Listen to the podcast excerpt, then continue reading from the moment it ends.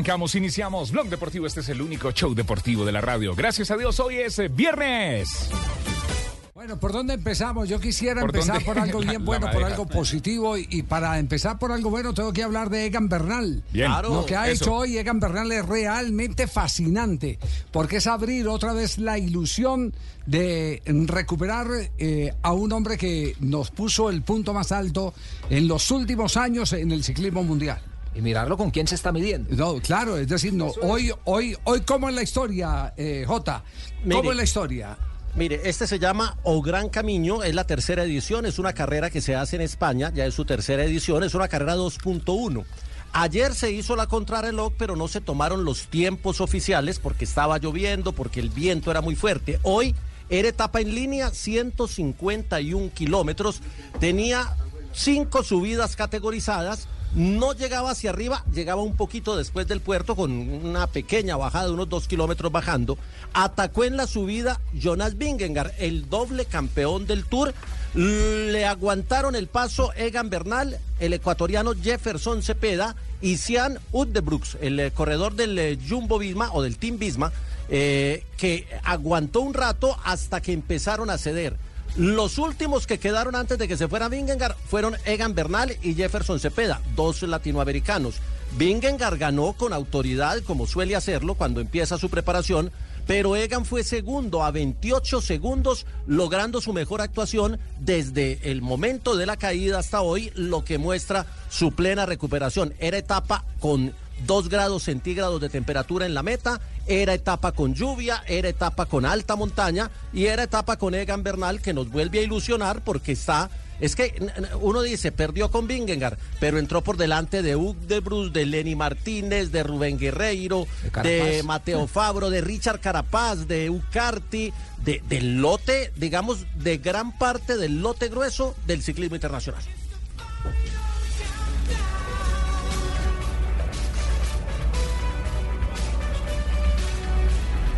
Ah, creí que estaba por ahí la llegada de Vingegaard. Lenny Martínez fue quinto, Guerreiro fue sexto, Alex Molenar fue séptimo, Raúl García Pierna fue octavo, pero todos llegaron escalonados, 50, 53, 54, 58. Bueno, les teníamos preparado todo lo de Egan Bernal eh, para disfrutar en el comienzo, pero una cosa piensa el burro y otro el que lo arrea, ¿cierto? Entonces... Que lo monte, sí, que lo sí, sí, eh, por la, eso eh, no, no, no sé... eh, La pregunta. J, es eh, referente a lo de Egan, porque uno se imagina en qué punto está Egan Bernal de su preparación pensando para lo que viene, que eso es otra cosa que hay que tener en cuenta, porque vimos eh, a un Egan en, eh, eh, corriendo aquí en Colombia que, no- que se cuidó un poquitico más, hoy se vio más explosivo, pero este será el tope de Egan, esa es la, otra la, la otra pregunta que uno se hace, que Por eso, no es a una, no, por eso no es una locura eh, todo el plan que él tiene. El objetivo cuál es? Claro, vuelta, la vuelta. a España. Exactamente. la Ah, vuelta es que es- a España. allá puede llegar en su tope. Va a llegar en su tope, sí, porque la preparación Va a llegar a su España tope y, en y- agosto. y uno, a ver, lo único que no le puede castrar uno a una persona como Egan Bernal es el, el que cuando se inscriba a cualquier competencia eh, piense eh, Sueñe. eh, o, o sueñe exactamente con, con volver a, a ser el primero del podio. Eso es lo único que usted no le puede castrar. Un hombre como Egan Bernal cuando se apunta y cuando el objetivo lo tiene a largo plazo, porque es la última carrera de las tres grandes, es porque Egan Bernal evidentemente está pensando en ser protagonista. Es protagonista. Es un superhumano. Egan lo armaron. Sí. Lo volvieron a armar otra vez. Él se desarmó y lo volvieron lo el año, lo el año pasado, el año pasado la mejor actuación de Egan, para que tengamos la, la referencia y la progresión, fue un cuarto lugar llegando al Alto Colorado en la Vuelta a San Juan en enero, cuando comenzaba la temporada. Luego tuvo eh, un octavo lugar en la clasificación general del Tour de Romandía, un octavo lugar en el Tour de Hungría, también en clasificación general, pero nunca estuvo cerca en la llegada para, para verlo en el podio. Este año ya lleva el sexto lugar en el Campeonato Nacional en Contrarreloj. El tercer lugar fue podio en el Campeonato Nacional en la prueba de ruta. Fue cuarto en la llegada al Alto del Vino en el, en el, eh, pasado Tour Colombia y hoy hace Ok. segundo lugar en la llegada a Chantada en, el territorio español. Bueno, muy bien, más es un adelante. berraquito, es Sí, que sí, Egan, él- él Egan es un tiene, berraquito, ese, ese las tiene bien puestas y sabe Sí, para sí, dónde sí. va. Ese a es un pesar de berraquito. todos los inconvenientes Ese es un que berraquito. tiene. Yo sí lo he visto. Yo cuando vi dije, algún día va a volver, qué berraco. Bueno, Egan". muy bueno lo de Egan. Entonces, eh, más adelante trataremos en lo posible de eh, tener todas las reacciones sobre el tema de Egan Bernal. Jota, eh, eh, quiero seguir en este momento con usted, pero primero pregunto, en la ciudad de Cali, Juan Carlos, ¿está en Cali? Sí. Sí, señor, acá estamos. ¿Qué ha, qué ha pasado con el América de Cali? ¿Cómo está el tema de América de Cali? Ayer en la tarde reventó la bomba de Bodmer. ¿Qué está pasando en este momento con el América de Cali? Mire, don Javi, la verdad es que no va a tener mucha paciencia por parte ni de la directiva, ni menos de los hinchas Farías. Ya son eh, ocho fechas. Digamos que es algo muy reciente para lo que él cogió el equipo sin pretemporada y sin nada. La cosa es que las rotaciones, los cambios no han dado resultados. Entiendo que está buscando una forma, pero si no lo encuentra rápido, al menos en el próximo partido frente a Jaguares ya empieza a estar sobre las cuerdas. Castel vio muy desfigurado a América de Cali. Sí, eh, fue lo- lo- la peor versión que le he visto a la América. Ajá. Independientemente de algunos resultados, usted recuerda, Javier, que yo Sí. le dije que aún aquellos resultados, un par de empates que se le escaparon sobre la hora, algunas Sí. cosas, la verdad, habían merecido ganar y por amplio margen. Sin embargo, ayer en el primer tiempo, este, sorprendentemente jugó mejor. El único pedacito que jugó bien fue cuando Con quedó nueve. con nueve hombres. Bueno, ese es el valor, yo, yo le digo que ese es el valor que hay que darle a, a- a la valentía con la que enfrentó eh, esos últimos tramos del partido con nueve hombres. Es decir, con nueve hombres metió a, a- a- a su rival Tuvo contra, para empatar, Javier. mejor. para Pudo haber empatar. empatado, pudo haber Pudo haber empatado. Pero eso, pero, pero a ver, eh, ¿quién puede hacer eso? Un técnico que está convencido de qué es lo que tiene. Yo no voy a ser aquí el defensor ni más faltaba de, de- de, eh, el técnico César Farías. Yo simplemente miro las cosas donde mejor se aprecian, que es en los momentos difíciles. Porque, porque en los momentos difíciles es donde uno empieza a calibrar qué hace en el momento difícil, donde está eh, fallando el paso de gasolina al motor. eh, ahí en estos momentos difíciles es donde uno dice, este arriesga o no arriesga, este es valiente o no es valiente. Y me parece que lo, hizo, lo que hizo, con el riesgo que le hicieran un segundo o un tercer gol, lo que hizo fue bien interesante, como que tengo también que decir que en el juego de Pizarrón lo que hizo Alexis García también fue supremamente interesante. Eh, cuando el rival se queda con menos jugadores eh, y por lo tanto decide poner más jugadores en ataque y disminuir los de defensa, ¿qué hizo Alexis? Jugarle con tres en punta. Entonces me, pa- me parece que fue un- una enseñanza de Pizarrón lo que hicieron los dos técnicos ayer, el de América de Cali y el de la Equidad. Ahora, a, don a mí Javi, particularmente me, me parece, sí. Justamente en la fecha 8, el semestre anterior con Lucas estábamos en lo mismo. Ganó dos partidos seguidos, se volvió a meter y luego el equipo se enrutó hasta los cuadrangulares. Este es un torneo que de alguna forma también da esas ciertas bondades, así que con dos partidos que pueda ganar seguidos, vuelve y se enruta. Bueno, pero, pero, pero, qui- pero quiero, primero que todo, Juanca, eh, hoy no vamos a escuchar en el arranque a los protagonistas. Vamos a darle la salida a los aficionados. ¿Usted hizo la acostumbrada ronda de todos los partidos? Sí. Sí, señor, a las afueras del Pascual, Ajá. hablamos con la gente. La verdad, ya solamente hicimos una sola pregunta y su balance del partido y su opinión, no quisimos indagar más. La gente dijo esto. El equipo está sin alma, está sin corazón, necesitamos cambios. Realmente tenemos buenos jugadores, un gran plantel, pero no tenemos quien los acomode. Sueldos por las nubes. La gente apoya, acompaña. Viven cómodos. ¿Qué más quieren, loco? Ni Osorio, ni Guimaraes, ni Lucas. Mucho menos este señor que está más confundido. América no asusta, América no juega nada, América no tiene sorpresa, América no tiene patada, no tenemos tiro libre, no tenemos quien cobre un tiro de esquina. y, lo- y lo- y los jugadores jugando a nada. Las tres velocidades del burro, lento, despacio y parado. Una de dos. O estos jugadores no les gusta el técnico o no tenemos técnico. Así de sencillo. Perder es ganar un poco. Hoy perdimos, pero que echen a Farías, por favor. Hay respetar a la gente que viene cansada de sus trabajos a las 6 de la tarde corriendo para llegar aquí a ver este bodrio de partido. No es justo con la hinchada, respeten la hinchada, jugadores. Porque como ustedes los jugadores creen que son los que mandan y se hacen las víctimas cuando la cagan salen llorando. No, papi, resultados. Y si los resultados les van a quedar grandes, háganla. Hace día hice un comentario que me parecía estar viendo al- a, Liverpool. Hoy salgo viendo a Cortuluá, Orso Marzo. Horrible, América, horrible. ¿Cómo no va a dejar a Cardona 70 minutos, huevón? No tiene sentido. Triste porque perdió la América. Que vuelva Lucas. Pregúntenle al señor César Faría en rueda de prensa a qué juega este América. Cardona fuera. Eh, no defiendo a Lucas, Lucas también era perverso, entonces no, América necesita técnico de categoría. Jugadores con un pobre nivel, no hacen un pase a dos metros, no hay un centro bueno, Cardona camina a la cancha. Jugaron mejor cuando tenían nueve jugadores. Boca Negra y el chamito en el arco. De resto, muertos, parados, como que solo le importa el cheque de fin de mes. Y la gente, y la gente que se escapa a los trabajos. Aguante América toda la vida, siempre venimos a ver al equipo y hay que apoyar, hay que apoyar siempre, siempre, aguante. Bueno, hay de todo, hay de todo. Quienes atacan, quienes defienden, quienes tienen paciencia, quienes están impacientes. Hay de todo. Lo que se olvidan es que este torneo es muy especial. El torneo colombiano, el, el torneo es colombiano te premia mucho en medio, en medio de la patinada. Uno mira la tabla, Javier, Sí. y está a tres puntos del octavo. A un partido. está a del tres octavo. puntos del octavo. A lo mismo que está Medellín y Nacional, entre otras Imagínese. cosas. Ah. Pero- Eh, lo, que dijo, lo que dijo el técnico César Farías. Escuchemos a- Farías. Va- Vamos a, a ir por partes. pues. ¿Cuál es la rotación? A ver, ¿cuál es la rotación? No, profe, los cambios que usted está haciendo. Pero dime cuáles, pues, para Profe, poder por ejemplo, responder. Josen. Yo lo que, que- nos dijeron lo que nos dijeron de Josen es que Josen estaba habilitado para el partido. Y Josen para mí es uno de los mejores jugadores del partido pasado. No, no está al día de hoy. Mosquera guardia. Algunos cambios profe que están haciendo. No, no, no, no, sé si les- va- no, no sé si se llama pero- rotación pero se lo digo así profe. Está bien, eh, no, no te retires, pa, porque vas, pregunta una cuestión muy genérica que te quiero ir respondiendo. Mosquera Guardia no está habilitado, García no está habilitado, Velasco no está habilitado. Después, bueno, tú quieres que juegue José, esa es una re- pregunta tuya, está bien. Nosotros, la decisión fue que jugara Quiñones.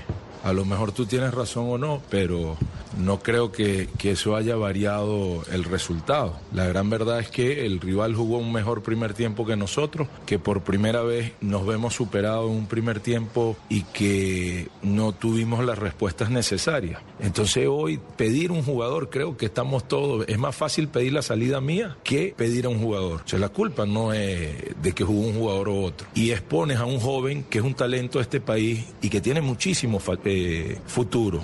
Y viene de llevar un golpe duro en la selección también. O sea, hay que analizar múltiples as- aspectos. Yo no, nosotros estamos viviendo 24 horas para la América y tratando de buscar cómo podemos jugar el juego a largo plazo sabiendo que es un club con necesidades y urgencias. O no sé si tienes algo más para decirme. Y agregó Farías. Lo desarmó.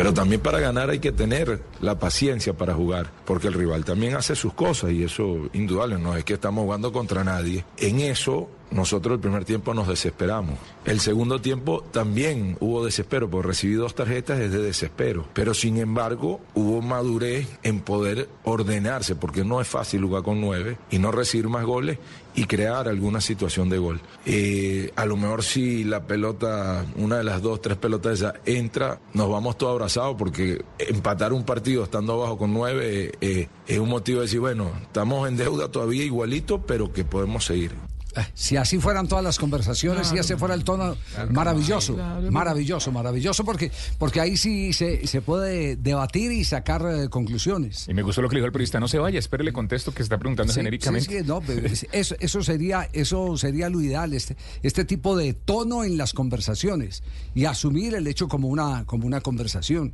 no como un interrogatorio, sino como una conversación. Eh, es, esos son los episodios que por el contrario ayudan, contribuyen, enriquecen.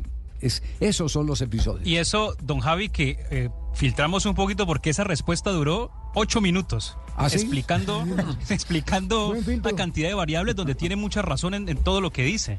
por el lo tema son tiene los argumentos.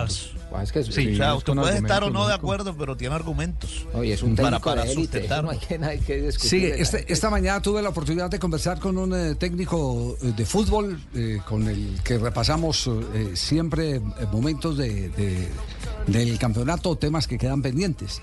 Eh, por ejemplo, estábamos, y no sé si Castel puede, puede eh, antes de escuchar a Alexis García, puede también, eh, eh, lo mismo que Juanjo, contar a través de las experiencias esta teoría. Él, él dice, mire, el técnico me dice, ustedes, los periodistas, están equivocados en algo, sí. Es cierto, la rotación es producto a veces de las exigencias en los exámenes que se le hacen a los jugadores, las exigencias de preparadores físicos y cuerpos médicos.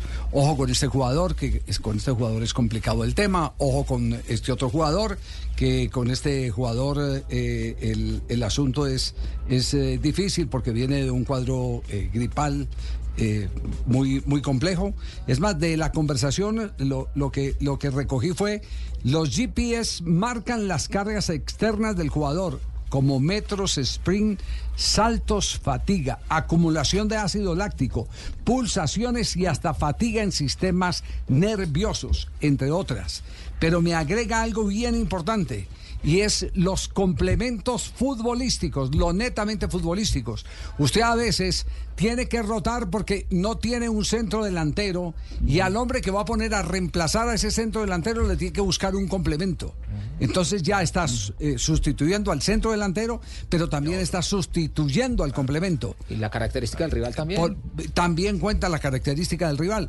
Entonces muchas veces los técnicos ha- hacen variantes también perfilando, eh, perfilando la característica de los jugadores que va a enviar al terreno de juego que sean complementarios. Eso no se nos puede olvidar. Yo recuerdo un- uno de los temas más álgidos de, de- de Messi en la selección argentina y cuando se hizo un balance eh, de quién era el jugador que mejor lo alimentaba y era infaltable y se vio en partidos eh, donde ese otro jugador no estuvo, el que a Messi le costó engranar. Era el caso de Vanega, el 75% de los Ever. pasos, Sí, es de los verdad. pases de Ver Vanega eh, hacia, eran hacia Messi, era el mayor alimentador y era un volante de primera línea. Y cuando no estuvo, eh, pasó dificultades para que la pelota le llegara al 10. Y llegó Rodrigo de Paul. Y en su primera etapa en la selección fue Fernando Gago. Es decir, eh, él necesitaba a ese jugador que lo asistiera, que se complementara con él y que tuviera ese pase filtrado, ese pase directo para, para encontrarlo en tres cuartos de cancha para acelerar. Y muchas veces se, se cuestionaba desde la prensa, con pocos argumentos, por qué jugaba Gago o por qué jugaba Vanega, hasta que por fin salió esa explicación y a partir de allí nos ayudó a todos a entender un poco más, ¿no? El profe Alexis García y la reflexión del partido. Yo creo que fue un buen partido. Hasta el minuto 75 fue un muy buen partido. Yo creo que hemos jugado otros partidos bien en este torneo. Eh, el equipo hoy fue muy aconductado, fue muy fehaciente al plan, a lo que le habíamos expresado de, de la pelota, que era lo más importante hoy. Y creo que desde ahí pues apuntaló una victoria que yo creo que fue justa. Como te digo, el equipo fue muy, fue un equipo que jugó en bloque, fue muy corto, tanto a lo largo como a lo ancho, y, y eso pues le impidió a toda esa habilidad y ese talento que tiene América dejarles espacios. Yo creo que el- nuestro arquero tuvo que trabajar cuando teníamos dos hombres más, no cuando estábamos 11 contra 11. Eh, y aparte lo otro vital fue que el equipo con la pelota se comportó bien. Y agregó Alexis. Realmente sí. Yo creo que nos inquietó más con nueve hombres. Eh, fue un equipo que sacó un revulsivo, eh, una rebeldía.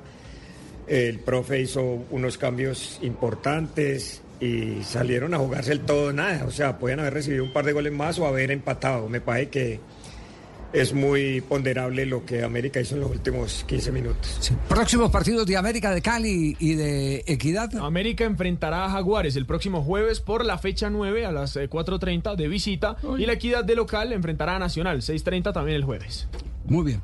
ese de Jaguares, perdón, don Javi, sí. ese de Jaguares es el domingo, domingo 4.30. Domingo 4.30. Sí, señor, este domingo. Rico entonces. Aquí en la programación de Blue Radio, Sí, señor, la domingo. fecha Sí, 9. domingo. Bueno, muy bien. Eh, el, el tema de América, eh, chuleado, ¿le queda alguna inquietud más, eh, Castel?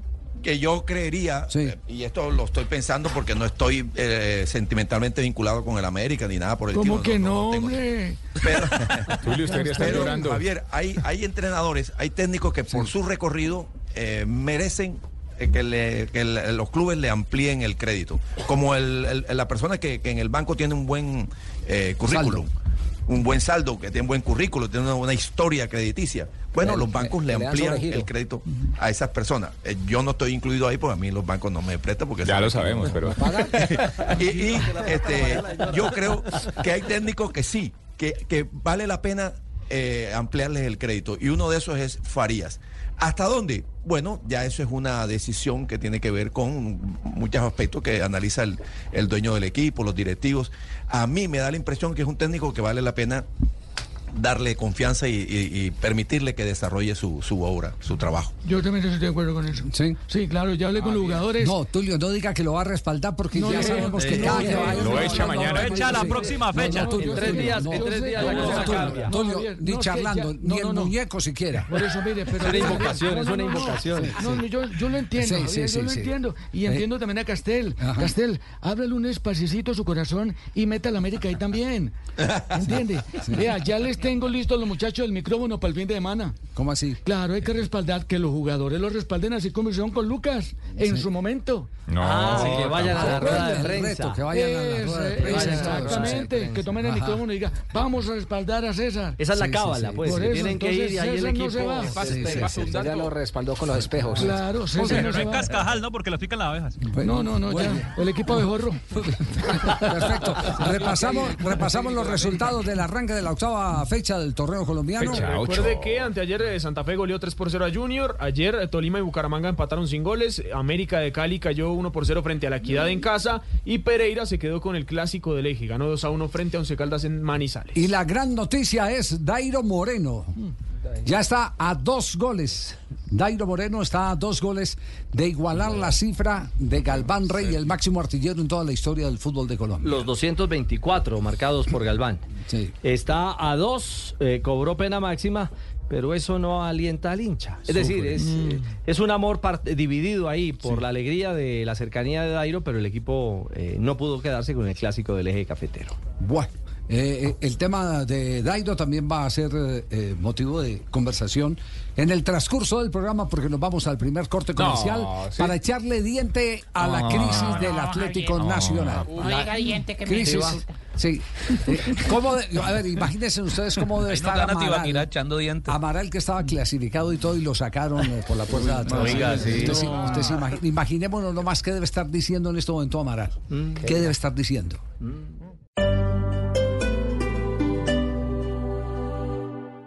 Bueno, y este viernes, como eh, lo decía Javier eh, eh, J, el tema, el tema que habíamos anticipado, la salida, la renuncia cantada el día anterior del técnico John Jairo Bosmer, y que solo esperaba fundamentalmente la ratificación o más, bien la aceptación de la junta directiva. Todo, todo llega a término lamentablemente lejos de la pelota. Es decir, lo futbolístico tiene razón, eh, eh, no hay buenos resultados y por eso debería estar o no un técnico. Lamentablemente son otros episodios, los de los violentos, los delincuentes, lo que, los que imponen hoy la agenda en Atlético Nacional, J.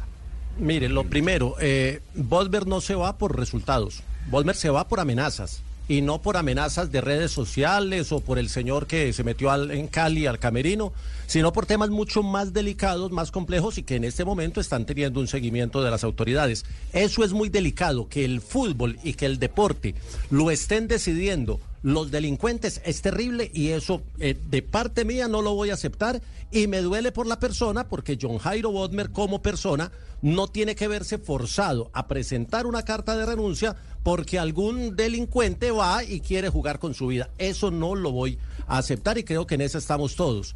lo segundo, sí. lo segundo, se está hablando de la crisis de Nacional. Ahí sí tengo una pregunta. ¿Es una crisis de resultados o los resultados son producto de una crisis y la crisis es de otro tipo? Porque si tipificamos la crisis y el tema no va por los resultados, pues entonces habría que mirar las decisiones. Y lo tercero, y que me parece tal vez lo más noticioso de todo esto, porque lo de Bosmer eh, eh, estaba prácticamente eh, cantado, Nacional, la Junta Directiva le aceptó la renuncia al técnico. Pero esto para los malos, para que lo escuchen los malos, Nacional no va a renunciar al proyecto administrativo que tiene en este momento. Entonces, el técnico que traigan tiene que encajar en el proyecto administrativo. No es que vayan a cambiar el proyecto administrativo porque sacaron al técnico o porque aceptaron la renuncia del técnico. Esos son como los tres puntos de ¿Y cuál es entrada, Rizzi, que quería poner. Sí, la- eh, ahí quedan, quedan varios interrogantes y, lo- y- y Claro. Juan- y Juanjo plantea el primero, pero, pero más allá de ir, de ir a, a- a lo que una directriz o una idea o, o un, un nuevo Atlético Nacional se ha ido estructurando de a poco, eh, Castel, lo, lo más preocupante es, es el ser humano. Lo más Claro. preocupante es que una esposa, una hija, que una familia, que un profesional no pueda ir a cumplir su labor, profe, eh, básicamente porque unos delincuentes van y aprietan a los suyos. Eso no tiene ninguna presentación. Y, sa- y sabe qué es lo peor, Ricard? No es que lo hagan, que ya de por sí es, es, es peligroso, es inaceptable, sino que triunfen. O sea, que, que salgan victoriosos de, de su presión. Y con un Ah, agravante, es profe. terrible, es terrible. Con un agravante, con un agravante. La semana pasada vivimos lo de Aja en el Independiente Medellín. Ahora pasa lo de Bodmer. Eh, para, para los veteranos, profe, como usted y yo, y no metamos a Richie en este, en este, el, el entorno en la ciudad en, en materia de fútbol está tan turbio como lo estaba en el 90, como lo estuvo en el 94 y como lo estuvo en el 98. pero, a ver, Jota, y no recordemos lo que pasó en esos días. No, no, no, no. Eh, eh, eh, Juanpa, lo, lo- lo- lo dialogábamos, lo dialogábamos fuera de micrófono, incluso en, en noticias. Mm, nadie le ha puesto pantalón al miedo. Es decir, eh, na- nadie puede asegurar, Juanpa, eh, el, el- el temor de Bodmer es... ¿Ah? Es que algo tan sencillo como usted levantarse, irse a dirigir una práctica a las 7, 8 de la mañana y pensando que su hija o su hijo va a ir al colegio, si lo están siguiendo a su hijo, si le van a hacer algo a su No, hijo, si su señora no, salió al gimnasio, su señora fue al centro comercial a mercar. Tantas cosas que afectan, él, él no tiene cabeza para, para eso.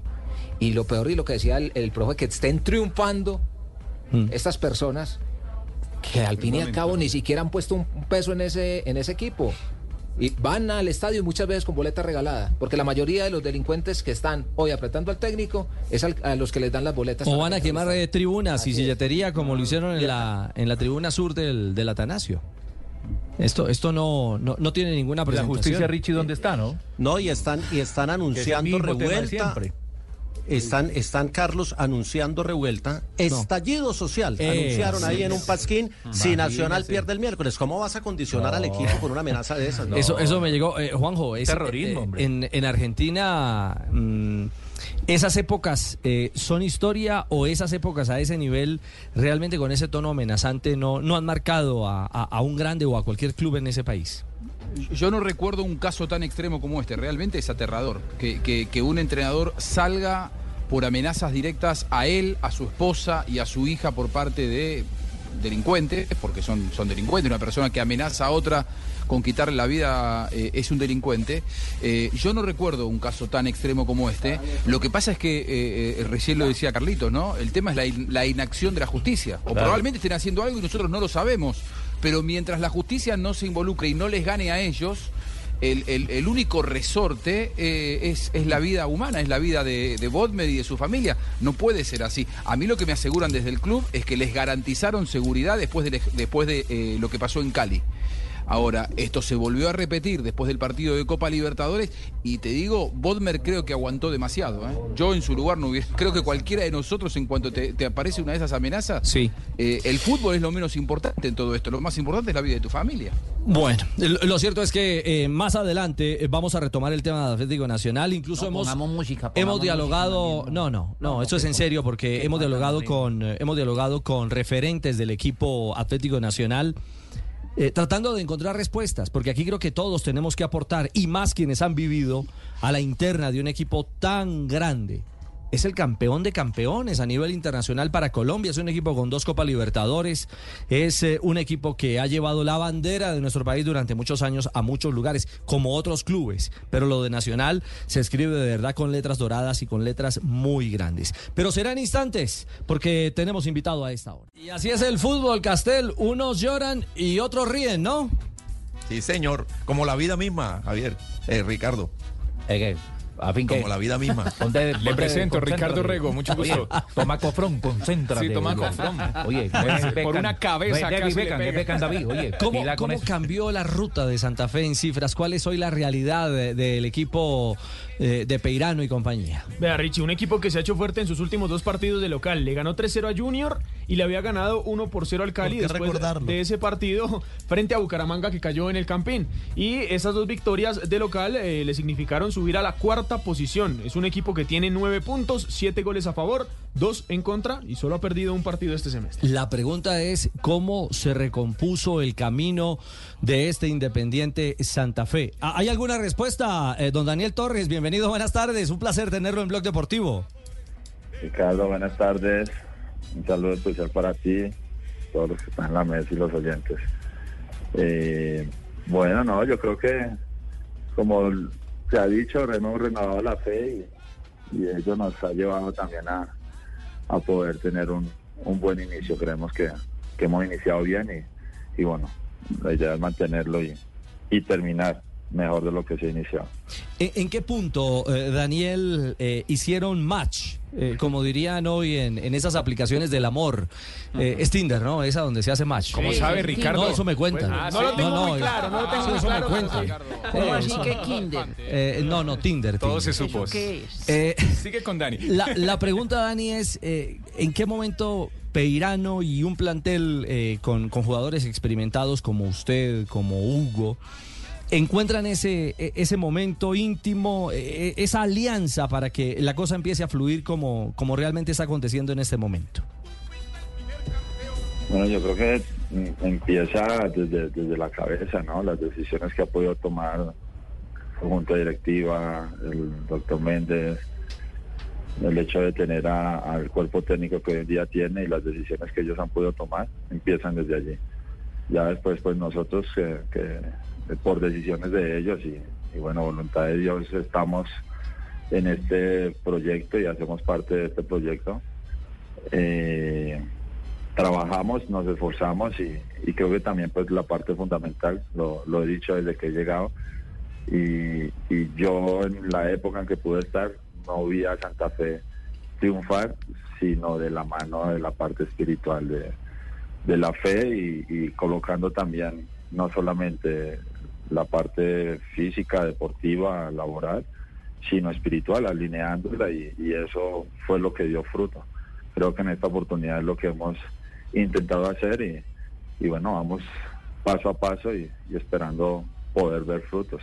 Mire, eh, Daniel, usted eh, es un líder en la cancha, indiscutiblemente eh, se nota el balance, el equilibrio, el mando en el terreno de juego, pero usted es también eh, eh, el líder espiritual en buena medida, no solamente de Santa Fe, de los equipos, de la selección Colombia en su momento, eh, en muchas oportunidades se hizo viral la imagen, usted eh, pies descalzos, recorriendo las gramas de la eliminatoria. Y, y también ese ritual que, que de alguna manera, no sé, a este Santa Fe también lo, lo ha impregnado, lo ha llenado de espiritualidad. Bueno, creo que en- intento ser uno solo, como lo soy en, mi casa, pues lo soy también allí en la parte laboral y en la parte social. Y, lo que soy yo o, quien es Daniel Torres hoy en día es gracias a, a la fe, a lo que ha hecho Jesucristo en, en mi vida y la forma en que ha transformado completamente mi vida. Entonces intento dar de lo que he aprendido, de lo que conozco bíblicamente y intento llevar esa palabra a los lugares en donde estemos, ¿no? Donde me toque, bien sea laboralmente, socialmente y, y creo que, que más allá de, lo que yo pueda hacer o lo que yo pueda transformar o cambiar en, en algún lado, es la misma palabra de Dios, la que transforma y la que cambia pues un lugar, un- una dinámica negativa que de pronto puede estar llevando transformar vidas y familias enteras. Yo creo que eh, en ello, cómo no compartirlo cuando pues he visto frutos y, y, y sé que es el camino correcto, por lo menos lo he vivido y lo he visto en las personas que lo han tomado. Así que es de la manera, la única manera que yo sé cómo poder conseguir y recibir fruto y conseguir un éxito. Daniel, eh, bueno, usted habla de fe, por supuesto, y, y- pero también eh, esa fe lo lleva a una gran actuación futbolística. Y como por arte de magia llega el Deportivo Independiente Medellín el año pasado y lo lleva a la final del fútbol colombiano. Se va Daniel Torres, llega Santa Fe, Santa Fe empieza a crecer y lamentablemente el de Medellín, el Medellín se va abajo. ¿Cómo ve a la distancia este momento que está viendo el Deportivo Independiente Medellín? Después de ser finalista hoy, está en el puesto 16, lo han goleado varios equipos. Eh, yo sé que usted hoy defiende los colores de Santa Fe, pero, pero, pero dejó allá algo muy grande. ¿Y cómo lo ve a la distancia ese mal momento del Medellín? Bueno, yo creo que igual la, las situaciones eh, son normales vivirlas después de, cambios tan, tan importantes como y golpes tan importantes como, como lo, lo vivió Independiente Medellín, pues la final que, que se pierde y, y pues hoy en día su nómina cambió totalmente, aunque sí que es cierto que salieron jugadores que, que quizás no, no eran protagonistas en el campo, eh, sí tenían un peso y un liderazgo en, el plantel, en el día a día. Entonces eso yo creo que siempre afecta, se nota obviamente en, los resultados, eh, pero bueno, yo creo que es el, tiempo también, aunque muchas veces no se tiene mucho tiempo para, para generar, ah, impactar eh, el vestuario y, obviamente los resultados negativos que se han estado dando. Pero conozco al, al profe Arias en el tiempo que pudimos estar, conozco también las directivas de- de- del equipo y, y los jugadores que hoy en día pues están, que estuvieron en su momento y, sé que, que es cuestión de, de poder trabajar y de tener ese tiempo para, para poder cambiar esa dinámica que, que no es del todo mala. ¿eh? Sí que es cierto que, que hay, han habido partidos que, bueno, por los por los mm, resultados tan abultados que negativos que han tenido, pues obviamente se magnifica todo, pero pero creo que, que es cuestión de tiempo para poder eh, formar nuevamente esa, esa base y, y esa fortaleza que tenía el, el equipo. Pero por favor no me lo desconcentren que estamos hablando es de Santa Fe. Es cierto, maestro Yamid. Por favor, le habla Fue Yamid, Fabito. ¿Cómo está mi querido Daniel? Oye, pues está nítido, Yamid. Empezó en el 2007. clarito, Mm. ¿ah? En Independiente Santa Fe. Sí. 2024 vuelve otra vez a Mm. Santa Fe. De- le voy a hacer una pregunta técnica, Daniel. Pregunta, pregunta Yamid. Sí, señor, pregunta ya mía. Teniendo en cuenta las circunstancias de los últimos partidos, la técnica que se ha utilizado por las bandas, la presión que se hace arriba y se contiene abajo, ¿a dónde puedo mandar por la camiseta mía autografía? La, en la 64 lo que, que queda la, la tienda roja. En la tienda roja, ahí la puede comprar. Con descuento. Y le, y- y le hace guardia a, a Daniel Torres, que a esta hora comparte con nosotros aquí en Blog Deportivo. Oiga, Daniel, eh, ¿qué decir de la hinchada? En 2023 en promedio, eh, el promedio de asistencia de Santa Fe fue de 9 mil personas. Ahora en 2024, 16 mil personas en promedio. Casi doblaron el número. Hace mucho no se veía esa comunión entre equipo e hinchada, ¿no? Sí, es algo que nos, nos motiva mucho y, y, que tuvimos muy claro desde el inicio también, ¿no? Creo que siempre se cuestiona cuando la hinchada de pronto eh, se manifiesta de una manera también negativa, eh, que no está bien, pero también creo que, que por parte de nosotros somos conscientes que, que en su gran mayoría es obviamente responsabilidad nuestra por, por el fútbol que podamos dar, por los resultados que podemos obtener. Entonces es una de las cosas que tenemos clara. Eh, no se le puede exigir a, a nadie sin antes nosotros poder comprometernos e intentar. Obviamente el hecho de intentar no quiere decir que salga bien, pero por lo menos esforzarnos e intentarlo a, a hacerlo bien y, y poder conseguir buenos resultados. Y, lo, y, y- creo que fue fundamental como lo, empecé con la pregunta que me hicieron y, y fue de la toma de decisiones desde la cabeza, desde su presidente, la toma de decisiones del profesor y pues, bueno, hoy en día el esfuerzo y, el trabajo que se ha llevado a cabo, eso ha convencido y ha traído un poco a, a la afición y ha hecho que nos esté respaldando y que nos esté acompañando. Daniel, ¿cree usted que se siente el equipo ya en cancha un poco más cómodo, mejor, con Rodallega un poco tirado atrás de, de Rodríguez, una mejor consecuencia para finalizar jugadas de mejor manera?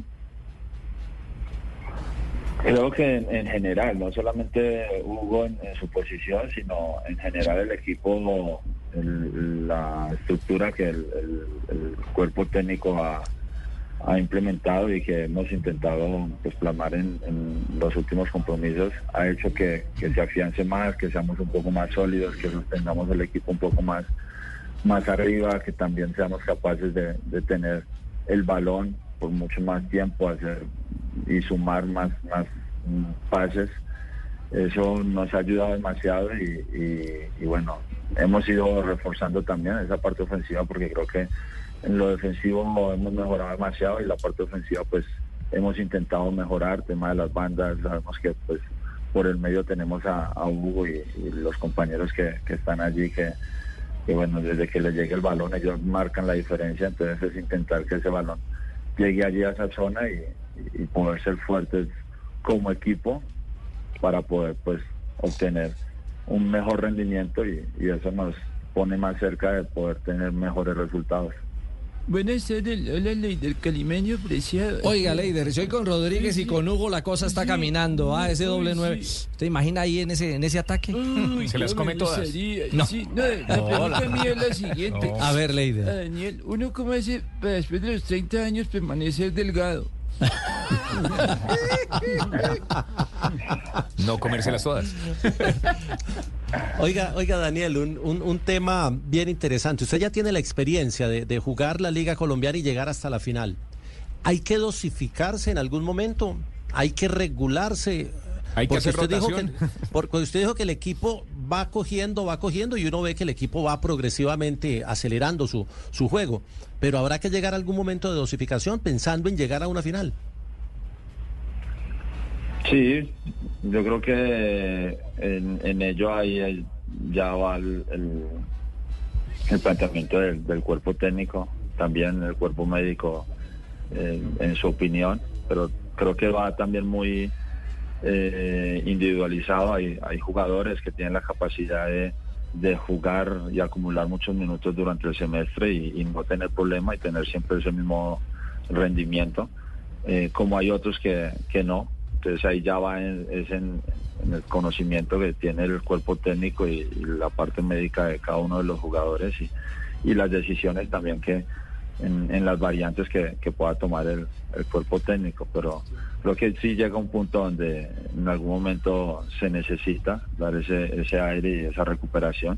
Y además creo que ayuda también mucho para que quienes no tengan esos minutos pues puedan ser importantes, no solamente en, el trabajo diario, sino también en, en la competencia los fines de semana.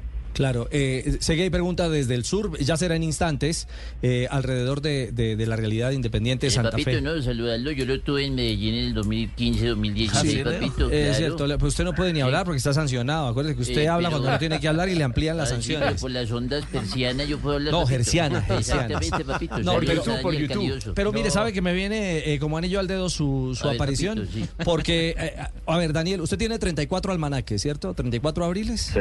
Cierto. Hugo Sí, tiene sí. 38. ¿38 o 39? 38. 38. Eh, Dairo, eh, que está empujando, eh, ya está también eh, bordeando los 40. Eh, lo, lo preguntaba ahora Leider, eh, el del programa medio en serio, medio en broma, pero hay que cuidarse de manera especial, eh, eh, Daniel, eh, digamos, los que, los que están más arriba generacionalmente, eh, llámese Hugo, llá- llámese Daniel, por lo menos en este Santa Fe, eh, se, se exige un poquito más en cuanto a la preparación y, y- y el cuidado. Sí, bueno, yo, yo ahí hablo, hablo por mí, ¿no? Que es- conozco obviamente mi, mi forma de, de alimentarme, Claro. de descansar, de, de trabajar. Eh, pero también sé que cada jugador le funcionan cada cosas diferentes, ¿no? Yo por mí sí intento pues mantener un peso, eh, mantener una alimentación, hacer un trabajo, no solamente el que el que se hace con el equipo, sino personal, que sé que, que tengo la necesidad de fortalecer ciertas partes del cuerpo y, eso me ayuda para poder mantenerme y, sostener un, un rendimiento adecuado y poder aportar. Eso Eso, en lo personal, Claro. creo que es algo que, que me ha ayudado. Indudable, Eso es indudable. importante, saber manejar la dieta. Yo por lo menos estoy a dieta. Sí, ¿qué Ah, dieta ¿está tiene? Sí, A ayer ver, me comí... a ver si le sirve a ¿Ensaladita Daniel. o qué? ¿Ensaladita? Ay, no, ayer me ¿No? comí cuatro pizzas, pero me quería Uy. comer ocho. Uy, no. Ah, le bajó. Usted está a régimen, está. Claro, le bajó, le bajó. Claro. Uy, claro, eso, un buen inicio. Ese es un buen inicio. Por lo menos la intención, ¿no? Juanjo. Es, es una buena manera. Daniel, eh, un, un abrazo grande de acá desde el sur, desde, desde Argentina. Eh, so- sos hombre de selección, eh, anduviste por Europa, triunfaste en Europa, sos un hombre, un referente del fútbol colombiano y te quiero preguntar, si bien te saco un poquito de Santa Fe, eh, una opinión sobre lo que está pasando con, en, en Nacional con esto de, de Bodmer, las amenazas. A veces los hinchas creen que con esto hacen, ayudan a alguien y en realidad eh, me parece que lo único que hacen es complicar el panorama, ¿no? Porque al futbolista esto eh, en definitiva no lo ayuda. El jugador no va a jugar mejor porque aparezcan hinchas amenazando a los protagonistas. ¿Qué, qué reflexión tenés al respecto? No, ello eh, estoy de acuerdo, creo que no, no beneficia en nada. Obviamente la hinchada, quienes siguen a un equipo, a una selección, lo que quieren cuando no tiene buenos resultados es que vengan los buenos resultados. Y ante esas presiones, yo siempre lo he dicho, no he visto un equipo cuando estoy a favor o en contra que su hinchada le sirve porque va perdiendo 1-0 o porque va mal y que lo remonte. A mí, yo no lo he visto, no me ha pasado, no lo he evidenciado ni siendo local ni siendo el visitante en, esa oportunidad. Entonces siempre lo, lo he dicho que, que no ayuda o no suma por lo menos para lo que se quiere, que es cambiar esa dinámica. Y en cuanto a- al comportamiento, creo que ya es un tema social. No, no hablamos de hinchadas, porque claro, aquí vamos puntual a que son los hinchas, quizás que son desadaptados. No, no. Esto es social. Tú, tú prendes el noticiero o ves las noticias y, y no, no lo vemos solamente en, en un estadio, sino en las calles, en colegios, en oficinas, en los mismos apartamentos. O sea, es un tema social que lastimosamente pues vive el país y que en muchas ocasiones pues van y lo expresan quizás es con su equipo cuando van a un estadio quizás no lo pueden hacer en casa no lo pueden hacer en, el trabajo pero van y lo expresan allí con el equipo entonces mm, creo que, que no está bien obviamente no no no lo aceptamos nosotros y, y, y lo rechazamos completamente esos comportamientos pero creo que no se habla solamente de una hinchada eh, sino es un tema social Y- algo que pasa por Colombia Y creo, Daniel, que usted eh, eh, eh, le está mm, eh, aportando una visión global. Mire, el término, y usted me, dirá si está o no de acuerdo, es mío, no es suyo. Eh, lamentablemente se nos ha convertido que un estadio es la, es la letrina de, todo lo malo que pasa en- en una sociedad como la nuestra. Y al final de cuentas es simplemente un espectáculo. No se compadece que un profesional del fútbol, sea técnico, sea jugador, sea directivo, no se compadece que tenga que pensar en esquemas de seguridad o en tener que abandonar un puesto porque amenazan a su esposa o a su hija. No, no, es que es, es algo que no, no, no está bien y, y completamente rechazado por parte de, de nosotros, bien sea en el fútbol o en cualquier ámbito. Es algo que no, no está bien. Indudablemente. Pues Daniel, muchos éxitos, felicidades y que este lunes la, la- la cosa siga caminando muy bien para, para este Santa Fe que está convocando a su gente al estadio. Esta vez era de visitante, ¿no, Juan Camilo? El Sí, próximo señor. reto cardenal. Pero será muy cerca en Tunja. Seguramente allá también se reportará la hinchada albirroja. los esperamos, su persona, aquí estamos esperando. no me diga, ver, los enruanados. Que no nos vayan a poner de ruana al estadio haciéndonos goles a nosotros aquí. Aquí estamos preparaditos para recibirlos a don Daniel. Con su buena eh, guisado de pata. Si Ujú. quiere hartarse uno, pues ahí se lo llevo al estadio, su persona. Guisado de pata. Sí, sí, así para, para que meta la pata fuerte. Bueno, y él sí que sabe mandar y controlar en la mitad de la cancha. Daniel, éxitos, que sea una resto, una resta, un resto de temporada exitoso para usted particularmente y para este Independiente Santa Fe. Muchas gracias. Gracias a usted por el tiempo y la invitación. Un abrazo, bendiciones. Bendiciones, gracias a Daniel Torres, hoy símbolo líder, uno de los jugadores que está capitaneando, llevando este barco a buen puerto del rojo bogotano, que está en la parte alta de la tabla. No va a tener eh, a Sorlot como delantero. Se centró la prensa Ahí está, Dilex, ahí está saludando, precisamente claro. saludando, ¿no? Bueno, eh, nos Claro. referimos a este viernes de Liga en España, porque si aquí se juega toda la semana, en España la cosa no es que sea, o menos igual. sí, no es que sea distinta. Y hoy tenemos, eh, ¿va colombiano o no va colombiano a la cancha, Juan Camilo? Sí va colombiano a la cancha con el Villarreal. Gerson Mosquera, lateral derecho, tendrá su tercera titularidad con el submarino amarillo hoy por la jornada 26 de la Liga Española frente a Real Sociedad en condición de visita. Castel se acopló rápido este chico Gerson Mosquera, dejó Cincinnati en la MLS y se apoderó de una posición ahí en, eh, en el fútbol de España, ¿no? Posición además que en la selección Colombia sí, está Muñoz y por ahí ahora reapareció Arias, pero es un jugador que puede tener posibilidades. Siempre, siempre esas posiciones de lateral izquierdo, lateral derecho en la selección, eh, siempre están en litigio. Y es un muchacho que con esta experiencia ahora en España, una liga más competitiva, de, de mayor nivel, seguramente va, va a crecer, va a mejorar. Claro, indudablemente. Eso pasa en España. El partido está por arrancar, ¿no? Entre la Real y el Villarreal. Sí, señor, ya están eh, saludándose los jugadores y pronto arrancará el juego. Eh, estaba para las 3 de la tarde hora colombiana, al parecer va a arrancar un poco más tarde. Ah, bueno, la madre patria, eh, nos parecemos. Sí. Sí, en todo y en mucho. Vamos por eso. Ya sigo venimos. en redes sociales a todos vosotros. Gracias, Raquel, gracias, Raquel. Aguardamos entonces por la ocasión de Gerson, porque a esta hora otro hombre de selección Colombia actúa, pero en Italia. Christiansen. Lukumi. Intanto la partita è cominciata da quando è entrato il nuovo arbitro. Bueno, eh, ¿hubo novedad con el árbitro?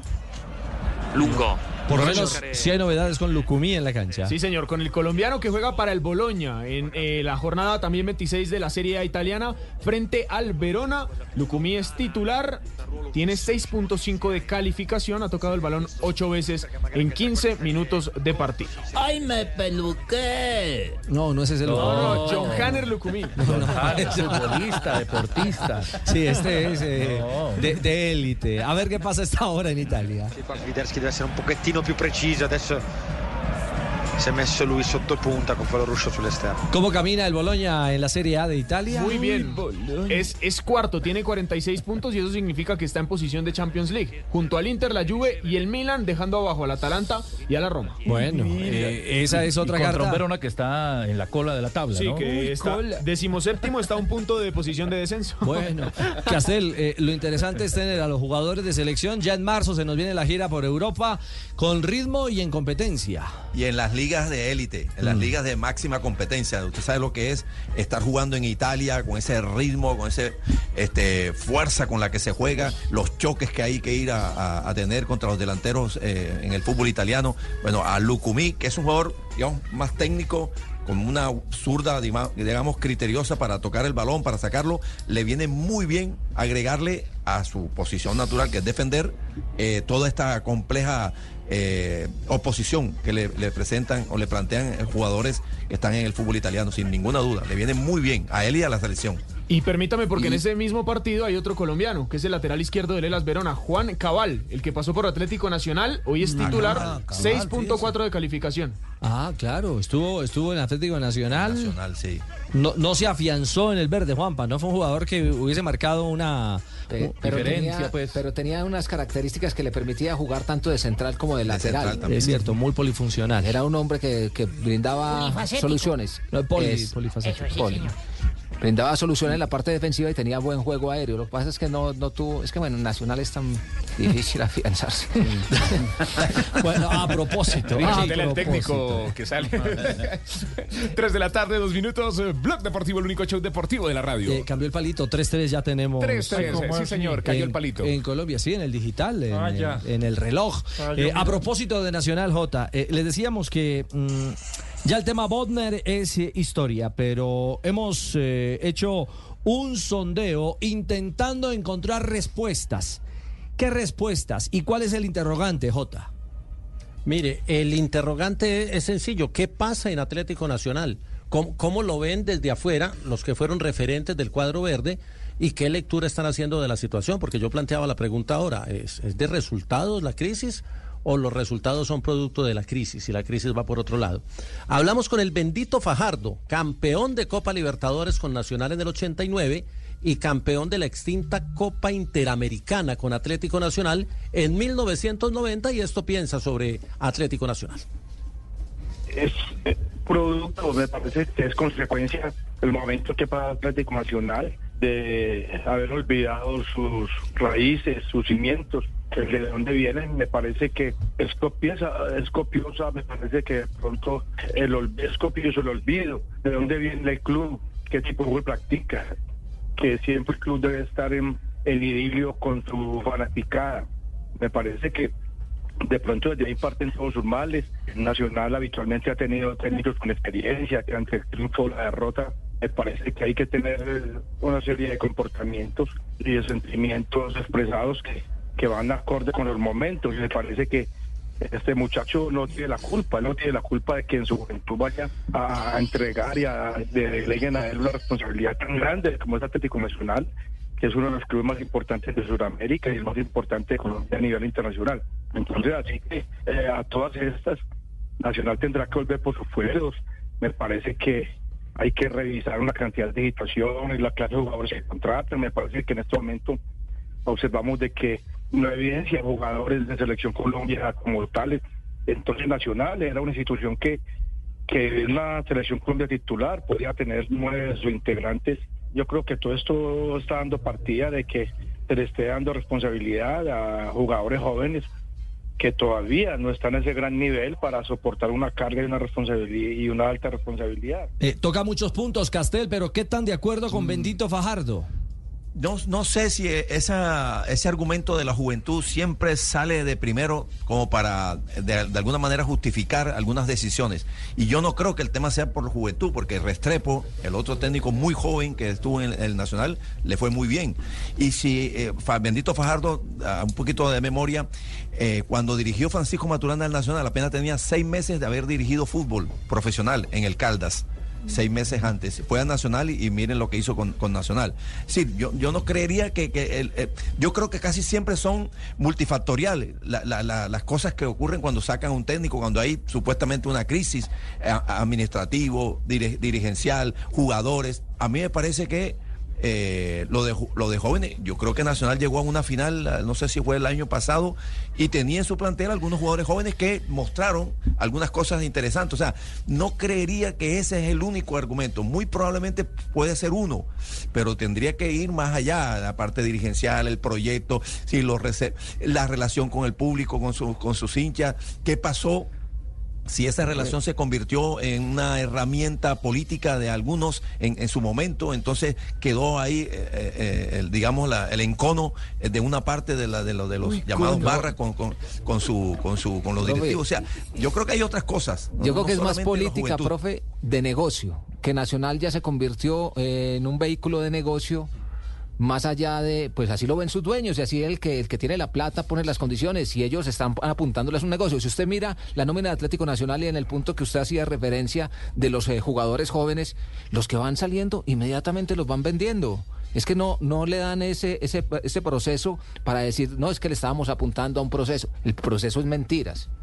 Ahí no hay ningún proceso. El proceso es sacar uno, dos, tres jugadores, irlos vendiendo. Los venden para Europa, como Solís que lo vendieron a Europa, eh, como a Kevin Mier que lo sacaron de Atlético Nacional, que era uno de los hombres más importantes. No hay proceso. Es un negocio. Y en eso se convirtió Nacional. Y Richie, hago un aporte. El bendito Fajardo dice, en, en otras épocas cuando Atlético Nacional ganaba la Libertadores, 80, 90, eh, tenía nueve jugadores de selección nacional. Hoy sería inviable aunque Nacional hiciera un gran aporte.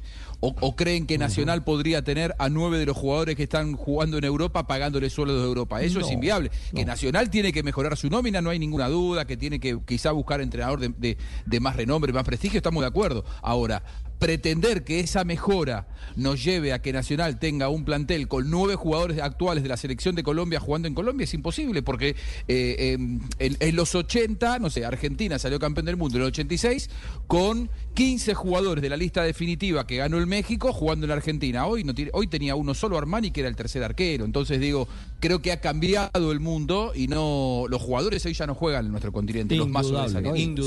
Y es que, es que andan con la carpeta por todo Sudamérica. De los jugadores de Atlético Nacional. Todos Sí, lo pero- están pero, Juan, ofreciendo. Juan, Ahora- los, ahora, los- Juanpa, los dueños actuales de Nacional son los mismos dueños de Nacional cuando fue campeón de Copa Libertadores en el 2016. Es la misma organización, Sí. lo que pasa es que cambiaron Bueno, el proyecto. pero, pero no, no, no tenían Cambiaron el proyecto. ¿Quién Europa, más, eh, quién más opinó de la entraña de Atlético Nacional? Otro campeón, John Jairo, la Turbina Treyes, campeón de la Libertadores del 89, campeón con Nacional en el 91 y si la memoria no me falla fue goleador del fútbol colombiano, botín de oro en 1992. Lo que puede estar pasando Nacional en estos momentos es algo normal, algo que pasa en el fútbol. Yo no lo veo tanto como crisis, no lo veo tanto como que hay que echarle toda la culpa al técnico. En esto también tiene culpa o tienen culpabilidad los jugadores también, saber para dónde van, cuál es la meta que se han trazado. Y yo creo que eso está fácil de revertir. Creo que Nacional tiene muy buenos jugadores. Eh, son crisis que, que suelen pasar. No es para que la gente pues empiece a lamentarse. Es más, yo diría que este último partido que jugaron de Copa, yo no los vi tan mal. Para mí no los vi tan mal. Lo único que le hizo falta, pues para mí, especialmente en el primer tiempo, le hizo falta el gol. Pero el resto, Nacional puede revertir esto de la noche a la mañana. Nacional es un equipo grande. Tengo mucha fe que lo va a revertir pero tampoco le echo toda la culpa al técnico. Creo que es un muchacho bastante capaz y que hay que ayudarle. Bueno, no es apocalíptico entonces de la turbina Treyes. Y no le falló la memoria a Jota. Fue goleador en el 92, 25 goles. Ah, hizo la Jota. turbina. No necesita cofrón, Jota, entonces. Le ganó, usted sabe, Ricardo, le ganó, le ganó a, a Alex Comas. Sí, Comas en el último, Uy, sí. en, en el último partido eh, erra dos penas máximas aquí en Barranquilla. Junior Millonario le tocó votar dos penales y con esos dos goles termina con 24 y Treyes con 25 le gana el botín de oro a Alex Comas. Bueno, el cofrón sí sirve también. Sirve también, vea. tal cual. Bueno, Turbina dice que esto se puede recomponer y, y- y Y facilito. habla de los jugadores, y habla de los jugadores también. Y habla de los jugadores. Porque es que también hay muchos jugadores jóvenes que lo que sueñan es con llegar a Nacional para que ahí mismo los vendan. Bueno, que haya y un si no, poquito. por eso dejan vencer el contrato y quedan como agentes libres. Hay Bueno. otra historia. ¿Y algún otro referente, algún otro histórico? Claro, campeón con Nacional en el 81, en el 80, no, en el 91 y en el 94 como jugador y como técnico el, el técnico campeón de la Copa Interamericana del 97 Ah, y de la Barrabás. Merconorte del 98, Gabriel Jaime Barrabás Gómez. Era un técnico muy joven para dirigir a Nacional y para dirigir gente muy joven que está empezando en el fútbol. Yo creo que ahí hay que traer un entrenador de experiencia, de jerarquía, que sea imagen para los jugadores, pero el técnico de Nacional no, no es ninguna imagen. Yo creo que está transmitiendo la misma inseguridad que tiene él y el mismo nerviosismo es que uno se ve ese muchacho yo creo que está hasta sufriendo ahí sentado en la, en la banca porque uno lo ve uno necesita una nómina con jugadores importantes de, de, de mucha trayectoria para tener jugadores jóvenes y jugadores de trayectoria. Por ejemplo, yo tengo un ejemplo muy claro. Cuando nosotros empezamos el Kinder de Rebeldía teníamos 18, 19, 20 años, pero teníamos a Raúl Navarro, Francisco Maturana, Palavecino, Cueto, La Rosa y un técnico de mucha imagen y mucha presencia. Esos muchachos jóvenes ahora estudian y saben mucho y leen mucho y hablan muy bien del libro, pero yo creo que el camerino es muy importante también. Eh, saberle hablar a los jugadores, saber corregirles. Por ejemplo, Nacional en la época nosotros teníamos a Alexis, en la selección Colombia teníamos al pibe, Millonarios tiene a McAllister, gente que le dé el estilo y la identidad al equipo, y eso no tiene Nacional, no tiene una persona que le dé el estilo y el gusto que le gusta que le, que le gusta tener a la gente aquí en Medellín, un equipo que juegue bien, que siempre nos ha caracterizado por eso aquí, eso lo lleva al fracaso, seguramente Nacional y para un técnico que llegue nuevo también le va a quedar muy difícil sacar al equipo adelante. Algo relativo, Richie, porque recuerde usted el Pereira campeón. Ah, el de Alejandro técnico Restrepo. Alejandro Restrepo, un técnico, pues relativamente joven. 40 años Joven tenía, para. Joven, joven. relativamente no, Muy joven, joven. joven. Muy joven. ¿Cuántos para años tiene Bodner? Entonces, ¿qué camerino y qué experiencia tenía? Ahora tampoco tenía. Dos. Dos. Es- es mayor Bodner no que tenía Alejandro pues Restrepo. el super equipo, ¿no? Sí, o sea, cada- Es decir, no es un equipo malo, pero Ah, digo, de de, acuerdo. Calado, de gran trayectoria. consiguió el primer título de Toda Pereira opinión Claro. es respetable, Castel. Richie, pero- enfrentado contra el Medellín de otro técnico joven como, Como David González. el arquero Como David. González, que sí tiene camerino y llegó a esa final. ¿no? Hombre, y enfrentando a Boca Juniors en Libertadores. Además, Claro, también. Ricardo, Ah, todo- sí, todo- señor. todo a octavos. siempre será rebatible. Sí, En- sí, en claro, verdad fútbol, absoluta, pues. opinión- la, la opinión justamente existe para eso, para ser rebatida. Cuando usted pone en el escenario su opinión, sabe que tiene que ser rebatida. Y rebatida significa eso, rebatir. atacar, eh, machacarla, eh, este, digamos, contradecirla, rebatir. Entonces, la, la, la, opinión de, de, de Barrabás, mire, mire, mire lo que puede pasar, Ricardo. Cuando un equipo de muchos jóvenes está dirigido por un eh, técnico ya mayor, si las cosas no van bien, entonces se habla de diferencia generacional. No, que el técnico ya de 70 años, 65 años, tiene otras maneras de pensar a los jóvenes de hoy que andan con el, con el celular, y etcétera, etcétera. Y ahora, como ocurre con este, que es muy joven, está dirigiendo este, a, a jugadores muy jóvenes, no tiene la experiencia para dirigirle. Yo, yo no creo mucho en eso, realmente. Yo creo que el Nacional tiene jugadores de, de mucha experiencia como para, para ayudar. Mira, están los defensas centrales. Eh, este, ¿Cómo se llama? El, el que acaban de traer de España. Espinosa. Espinosa. Bernardo, Bernardo, está. Mosquera, está Pavón, está Duque, el centro delantero. Bueno, ahí na- nada más rápidamente le mencioné Pero, cuatro. pero han estado a la altura del reto, profe. Han estado en su nivel. Esa es una Ah, ya, ese pregunta. Es un tema ya más deportivo, Ese más es futbolístico. Sí.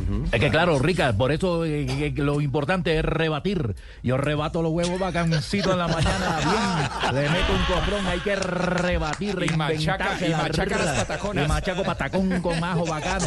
Sí. Hay que rebatir la Muy bien, muy ¿Qué le bien. pasa, hermano? Eh, buenas tardes. ¿Qué, qué hubo, Chicho? Eh, un saludo para ti, toda tu distinguida clientela. Eh, bueno, primero que todo, viendo la situación que está pasando el verde. Una otra voz de experiencia, eh, claro. media voz. eh, Y sí. Un cuarto, un cuarto de voz. Falta un poco de temple, de Sí, determinación, también. de empuje, No. de gallardía. O sea, todo. y- pero sobre todo melodía. Melodía. Y yo creo que es época de volver. Volver. No. No, no, no. Ahora no, ya, sola. Muy bien, está haciendo sol, no, das. Melodía. Gracias, Chicho. Tenemos Melodía. más conceptos, pero será el minuto. Dell'1 0 sempre al posto giusto al momento giusto 1 0 È sempre al posto giusto al momento giusto, però bravo anche Orsolini su questa palla che non sembrava potesse arrivare bene sul secondo palo, sembrava già presa di monti in poi, invece lui è riuscito a tenerla Hay bassa. gol en la Italia, dentro la Serie A. A esta hora en acción. Es del Boloña, del equipo del colombiano Johanner Lucumi, que es titular. El gol lo hizo Giovanni Fabián, ganan 1 por 0 al minuto 34 frente al Elas Verona, donde hay otro colombiano, Juan David Cabal. Sería la quinta victoria consecutiva del Boloña en Serie A. Del Villarreal, bajó el gol y la metió Santi Comesaña a los 17 casi del primer tiempo. No, no, no, no, no creo que sea sobrino suyo, Julio. Coincidencia, Santi Comesaña, qué bonito nombre, Santiago Comesaña. Eh, qué Santi. Comesaña, eh, en Comesaña. simultánea gol en España. Sí, señor. 1 por 0 para el Villarreal en casa de la Real Sociedad, jornada 26 de la Liga Española. Santi Comesaña fue el encargado de anotar en el equipo donde es titular Gerson Mosquera, el lateral derecho colombiano, que tiene 6.7 de calificación. Doble cabezazo en el área. Es gol. Y es gol, exactamente. La vieja frase, la sentencia se aplica, está ganando el Villarreal en casa de la Real Sociedad, aunque está en revisión de VAR, ¿no, Juan Camilo? Sí, señor, lo están revisando. Yo pensé que esa frase era original mía. ¿Tiene chiste, doctor? Sí, sí. Uy, doctor, no me diga doctor, que no soy doctor. ¿Tiene chiste o no Doctor tiene de la chiste? sonrisa, doctor de la risa. ¿o? Doctor de la risa, sí, muy bien. Patch Adams, me dicen el médico de la risa. No me diga. Patch Adams, Ah, sí, muy bien. Robin Williams. El triste Robin de la Williams. risa. El triste de la risa. El triste de la risa. Presénteme, por favor. Eh, yo creo que eso ahora sí. Hagamos, es viernes. Señoras y señores. Ojo, si este chiste no nos gusta, nos vamos. ¿No? En el único show deportivo de la radio. Aquí está el Panita Gil. A ver. Eh, sí, señor. Eh, mamá, le dice la niña, llegó a la casa la ¿Cómo le decía? Mamá, le dijo así, mamá. Ay, yo no quiero ver al colegio porque solo me tiran migas de pan. ¿Mm? Digo, ah, mañana voy a hago el reclamo, Paloma. No. Marino, hola. Hola, qué vaina mala, hola. Ah. ¿Tenés algo, Marino? Paloma. Hola, ¿vos sabés por qué los mariscos vienen del mar? ¿Lo, o sea? lo qué, qué, lo qué, lo qué? ¿Qué, los qué? Los mariscos. Los mariscos ¿por qué vienen del mar. No, vocalice, Marino. Hola, ¿vos sabés por qué los mariscos vienen del mar? No, no, no. Porque si vinieran de Francia serían Francisco. Ay, qué bueno, Marino. Muy bien, Marino. Aprenda. Aprenda, Pero, pero Panita. tiene que decirlo rápido, ¿no? Sí, sí. Hola, ¿vos sabés por qué los mariscos vienen del mar? Venga, yo lo cuento. eh. ¿Pero sabe por qué lo maneja? Desde la tarde, 22 minutos. Momento para las frases, las frases que hacen noticia hoy viernes en Blog Deportivo. E iniciamos con lo que ha dicho Xavi Hernández, técnico del Barcelona, ha manifestado todos los partidos son finales si queremos ganar la Liga y la Champions. Mañana juegan ante el Getafe. Actualmente el Barcelona es tercero en la Liga Española con 54 unidades a 8 puntos del Real Madrid. Del equipo de Tibaquira habla, el Getafe. Sí, señor. ¿Cómo va tu equipo, la Getafe? Vamos, habló, Bello eso. habló Diego Simeone sobre Antoine Grisman, que está lesionado en este momento por un esguince de tobillo. No vamos a forzar a Grisman para nada. Volverá cuando esté bien y recuperado. Raquel Gallote Grande de viernes, Juan Pablo. Y Lewis Hamilton, el piloto británico de Fórmula 1 que correrá su última temporada con Mercedes y se unirá a Ferrari en 2025, dijo, solía elegir a Schumacher en los videojuegos. Ferrari no gana el campeonato desde 2007 y eso me estimula. Y esto lo dijo José Bordalás, eh, técnico del Getafe, equipo de Tibaquirá, como dijo Morales. Xavi No, no ha ganado Morales, una liga y una supercopa y parece que se nos olvida. Le tengo mucha estima. Morales sí me respeta. Francesco Totti, leyenda de la Roma, de Rossi, es el hombre adecuado para sustituir a Mou. Recordemos que bajo la batuta de De Rossi, la Roma ya avanzó a los octavos de final de la Europa League, en donde enfrentará al Brighton inglés. Cambio, mi equipo es el Galatasaray. Y el de Cristian. ¡Ey! ¿Será el blanco blanco? Beso tu nombre, Manizales. Muy sí. bien. Seguimos con más frases que son noticia. Pep Guardiola, el técnico del Manchester City, dice: No sé cuándo, dentro de 5, 10 o 15 años, pero me gustaría disputar un mundial como entrenador. Ay, ay, ay, lo que todos quieren. Y les tengo frase especial en esta tarde. Richie. Este domingo Fernando Alonso, piloto de Fórmula 1. Yo me siento bien física y mentalmente mejor que nunca, pero en 2016 también lo estaba y sumé solo 15 puntos. Van Brom.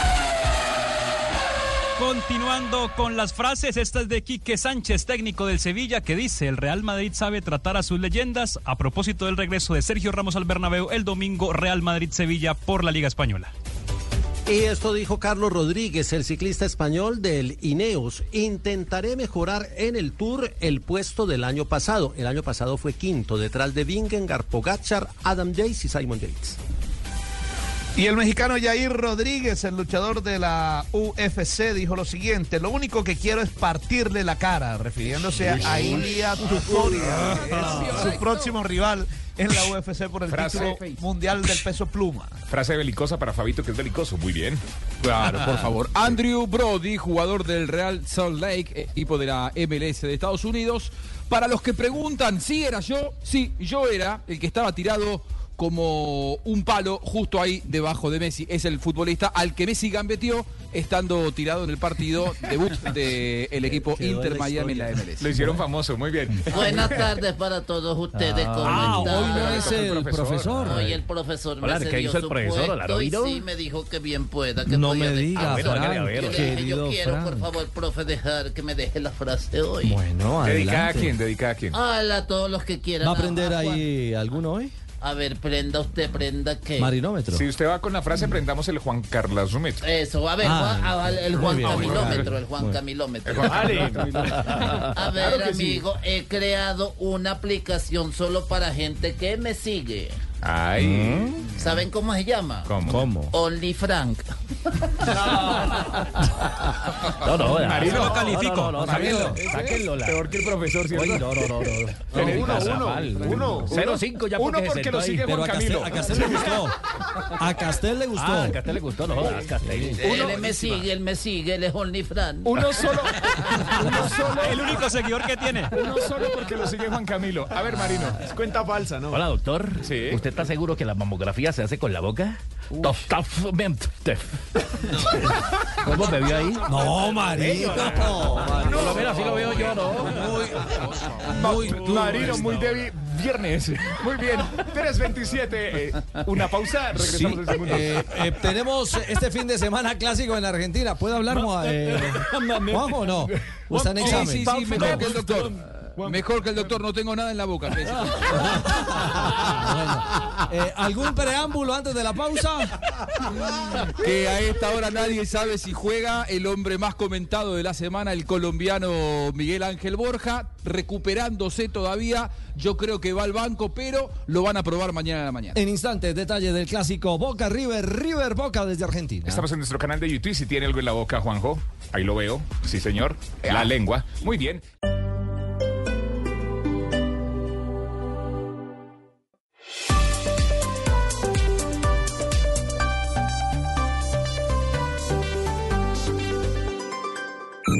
Suscríbete a nuestro canal de YouTube, arroba Blue Radio Co. Y disfruta y participa de la programación de Blue Radio. Blue Radio, le ponemos cara a la radio. Blue Radio, la alternativa. Sexy social. eh, dale- eh, ¿Cómo? ¿Qué dije? Que es viernes, Viernes social. Ah, fútbol social. Era fútbol social. Escuchaba ya al fondo a, a Juanjo decir, eh, dale papá. Y, y creo que es lo que en las calles de, de Buenos Aires se, oye, eh, bueno, no en, no en un acento muy colombiano. Eh, llega la hora del clásico y todos quieren dar, hasta los astrólogos, eh, proyecciones en torno a lo que se viene, Juanjo. Todos, todos, todos, porque es fecha de superclásico. Se va a jugar el próximo domingo, 3 de la tarde, hora de Colombia. 86 mil espectadores, el estadio más grande del continente. En eso se ha transformado el Monumental. Está precioso para el que nos escucha y vaya a visitar Buenos Aires en los próximos meses. No se pierdan conocer cómo está el Estadio Monumental. Tendré la suerte de estar allí transmitiendo el partido el próximo domingo. Giorgio Armas es el vidente de Boca. eh, que trabaja con el plantel y que es consultado constantemente por los programas de deportes para ver el astrólogo qué siente del partido del próximo domingo. Y esto dijo Giorgio Armas. Es una, es una locura lo de Cavani, de verdad, es una locura. ¿Por qué? Porque con Almirón le metimos debut a Cavani. Un debut muy bueno astrológico, como para que la rompa y meta 10 goles cada tres partidos. Pero lamentablemente no lo hace. Eso ya es, al- ya es algo interno. ¿Y, y por qué, ¿Y por qué no lo hace? ¿Por qué no la mete Cavani, Giorgio? Yo creo que una, hay dos opciones, hay dos opciones para mí. Una que es muy generoso, como el gol que se perdió ayer, que en vez de hacerla él quiso dar pase, porque no... Oye, que la quiso cabecear no, al no, medio no, para no, que la no, meta no. otro. Así es, así es, quiso dar pase para que la meta otro, pero como especulan, es la verdad, está complicado Cavani, es más eh, emocional. eh, nada, estamos, a ver, por ejemplo, hice un ritual hace dos semanas para, para un jugador de Olimpia. Y anotó, anotó en el clásico. Hice un ritual hace cuatro o cinco días para Hernán Barcos en Alianza Lima, que no anotó todo el campeonato, y anotó. ¿Y, no hiciste- y mañana haces el ritual fue. para Cavani? Y estamos haciendo ritual para Cavani. Lo único que le pido a la gente es que, que ayude. Así como le hicimos el ritual a Cavani para, para que juegue con River y con Palmeiras y terminó anotando un gol en el clásico que se lo anularon porque la uña estaba adelantada eh, y anotó en Brasil. Estamos haciendo el mismo trabajo para ver si, si se llega a destapar en el clásico. Yo creo que es eh, un buen partido para que Cavani eh, pueda, pueda romperla, ¿no? Puras mentiras, don Ricardo. Yo soy Eustacio. el qué que vendió a Pipe Pardo al fútbol de, Uy, de- rato de- no de. Grecia y el que puso a tener hijos a Castel después de los 70. Ah, no, diga. Sí, señor, me va a decir mentiroso con solo tomar cofrón y verá que me va a decir. Por eso no la mete. Meta con cofrón y verá que ahí la mete dentro del Sí, señor, la verdad. eso. Cinco Eso de la mañana, dos litros de cofrón y la mete porque la mete.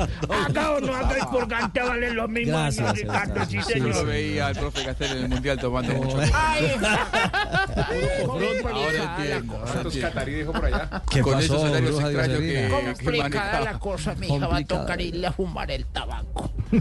No, a, a Cavani. Acá, cuando quiera le fumo el tabaco. Yo creo que mejor los dos litros para que la meta no.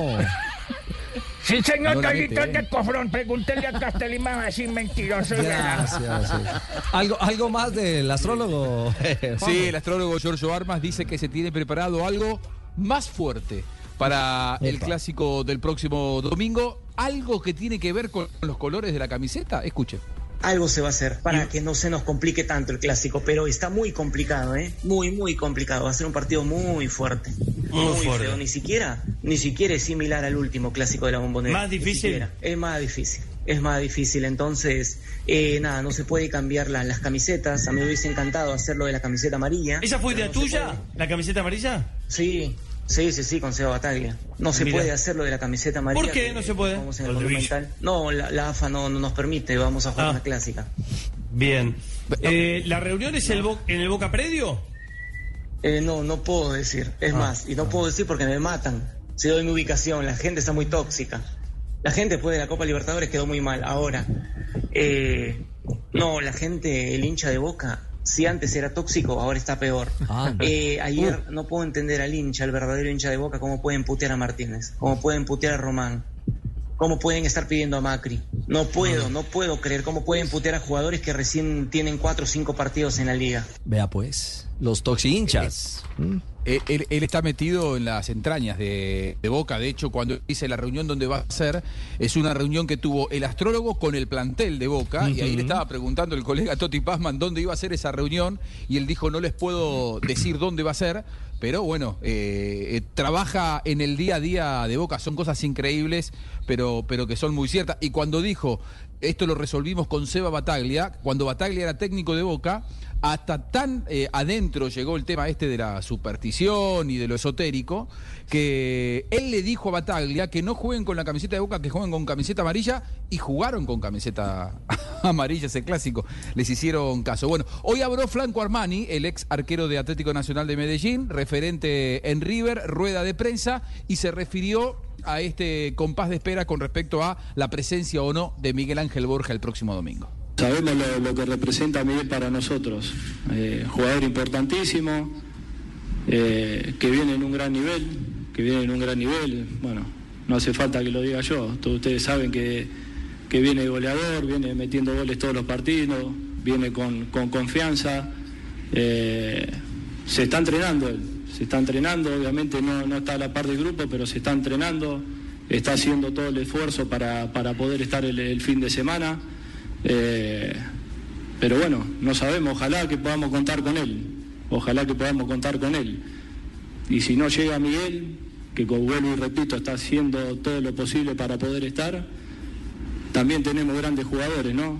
Eh, que pueden suplantar la, la ausencia de él. Eh, es un grupo competitivo, todos están preparados para jugar, obviamente todos quieren jugar un superclásico, eh, está esa motivación. Lo más seguro Hoy entonces Borja, al, banco Hoy- le- hoy- contá. Mm. Hoy trotó Borja. Todavía no puede picar, es decir, no puede hacer cambios de ritmo. Eh, yo lo veo casi descartado para ir desde el arranque. Si a mí me preguntás, yo creo que irá al banco de suplentes por ser Borja, por ser el superclásico. En cualquier otra condición, ni siquiera está para ir al banco de suplentes. Empezó a hacer algunos trabajos con pelota. La pierna desgarrada no es la más hábil. Él se desgarró la pierna izquierda y él es diestro. Eh, y, y yo creo que va a ir al, al de, de suplentes. Claro, pero eh, el, el tema, Juanjo, y Castel me corregirá, el que la pierna menos hábil sea la del problema es la pierna de apoyo, de equilibrio. apoyo, es decir, claro, es la pierna sí, claro. donde quizás Claro. eh, más fuerza, comillas, en un momento determinado deba, deba emplear eh, Que Borja si va a la cancha. ¿Mm? Para rematar, para dar un pase, para, Para saltar. Para saltar, para Claro. impulsarse. En fin, sí, sí. Pero, pero, mire. Lo van a probar, me imagino, mañana. Y si Sí. acaso da algunas pequeñas señales positivas mañana, lo probarán los minutos previos al partido ahí en el, en el Es más, es más, eh, y, y- y Juanjo me corregirá, si no fuera porque van a enfrentar a Boca Juniors, tenga la plena seguridad que ya hubieran dicho que estaba descartado para el partido. El tema es porque es el no, superclásico. totalmente. Totalmente. Pasaron 12 días del, de- del desgarro. Eh, un, un desgarro, por pequeño que sea, en 12 días no se recupera. Mm, No al límite, al límite. Muy al límite. Muy, muy al límite. ¿Y alguien más en, en este diálogo futbolero del River Boca? Vicente del Bosque. ¿Cómo? El técnico campeón del mundo con, con España, el técnico campeón de todo con Real Madrid, el bigotón. eh, le preguntaron, no hablando puntualmente del superclásico, pero con respecto a los grandes estadios que él había conocido, ya sea como futbolista o como entrenador. Y escuche la respuesta que dio con respecto a esto de, de- de- de lo que significa un River Boca. el campo que, eh, que la esencia del fútbol mejor se refleja es el campo del Boca Juniors, para mí. El olor a, a fútbol, el olor a todo, el del Boca, no es más allá de que también luego jugamos una final de Copa Intercontinental, nos ganaron y, en fin, lo pasamos muy mal. Pero lo intangible del Pero estadio la- de Boca. Boca es incomparable, para mí incomparable. Aquí y en eso España- que ahora tenemos campos de, por todos lados buenísimos. ¿no? Aquí en España, un campo que se pueda asemejar a la bombonera. Bueno, O que tú hayas tenido la sensación de que digas, uff, yo eh, tenía, yo tenía San Mamés, San Mamés me era por el campo de... Sí, pero había muchos, ¿eh? entonces eh, Carlos Tartiere, Oviedo, eh, Gijón, campos muy bonitos, sí, campos, vamos, muy bonitos. Sí, se respiraba una- y un- fútbol. y un- exactamente. Bueno, Se respira el fútbol. Lo que pasa es que no se va a jugar en ancha de boca, ¿no? Se, va a jugar en el Monumental, que con todo respeto hacia la bombonera y hacia todo, lo- lo- lo- los grandes eh, conocedores, yo creo que hoy la localía es más fuerte de River y no solo por cuestiones futbolísticas, sino por presión. Ustedes saben que han reformado el Monumental, ahora el público está muy cerca del campo de juego, entran 86 mil personas. Realmente uno se, se siente una hormiga en esa marea humana que hoy por hoy son los hinchas de River. Y la bombonera ha quedado un poco en el tiempo, con una capacidad para 50.000 personas, eh, con otra estructura. Eh, Boca, de hecho, está planificando eh, mejorar su estadio y, llevarlo a 90.000 personas de, de capacidad. Pero bueno, hoy por hoy el Monumental, realmente la localidad es muy fuerte. Veremos qué pasa el próximo domingo. Muy bien. Y veremos qué pasa con Borja, ¿no? Ahí estaremos, estaremos hinchando a Boca. Eh, a- Pero ojo, mirá que son todos hinchas de River, eh, que no te importante. Boca, ahí estaremos con la bandera. Boca Juniors. No, pero no vayas con la bandera que son todos hinchas de River y te van a matar. Frank y. mm, ¿Y Campuzano? A ver, Campuzano yo creo que va desde, desde el arranque en, en Boca. Eh, es una de las alternativas que maneja porque eh, lo que quiere el técnico visitante es poblar la mitad de la cancha. Diego Martínez eh, se especula, los dos han escondido mucho, ninguno ha confirmado la alineación. Y, y ha probado con muchas formaciones diferentes. En esas formaciones diferentes, Campuzano generalmente está. Por eso yo creo que Campuzano, que es el de los mediocampistas de Boca, el que tiene más corte, eh, más corte defensivo, eh, me parece que Campuzano podría estar desde el arranque. Fabra, veremos. Fabra en uno de los equipos que probó Martínez fue titular, en otro fue suplente. Muchos creen que lo que está haciendo es despistando a, a De Michelis para no darle demasiado, demasiados caminos de cuál va a ser la alineación. Los dos han jugado al misterio.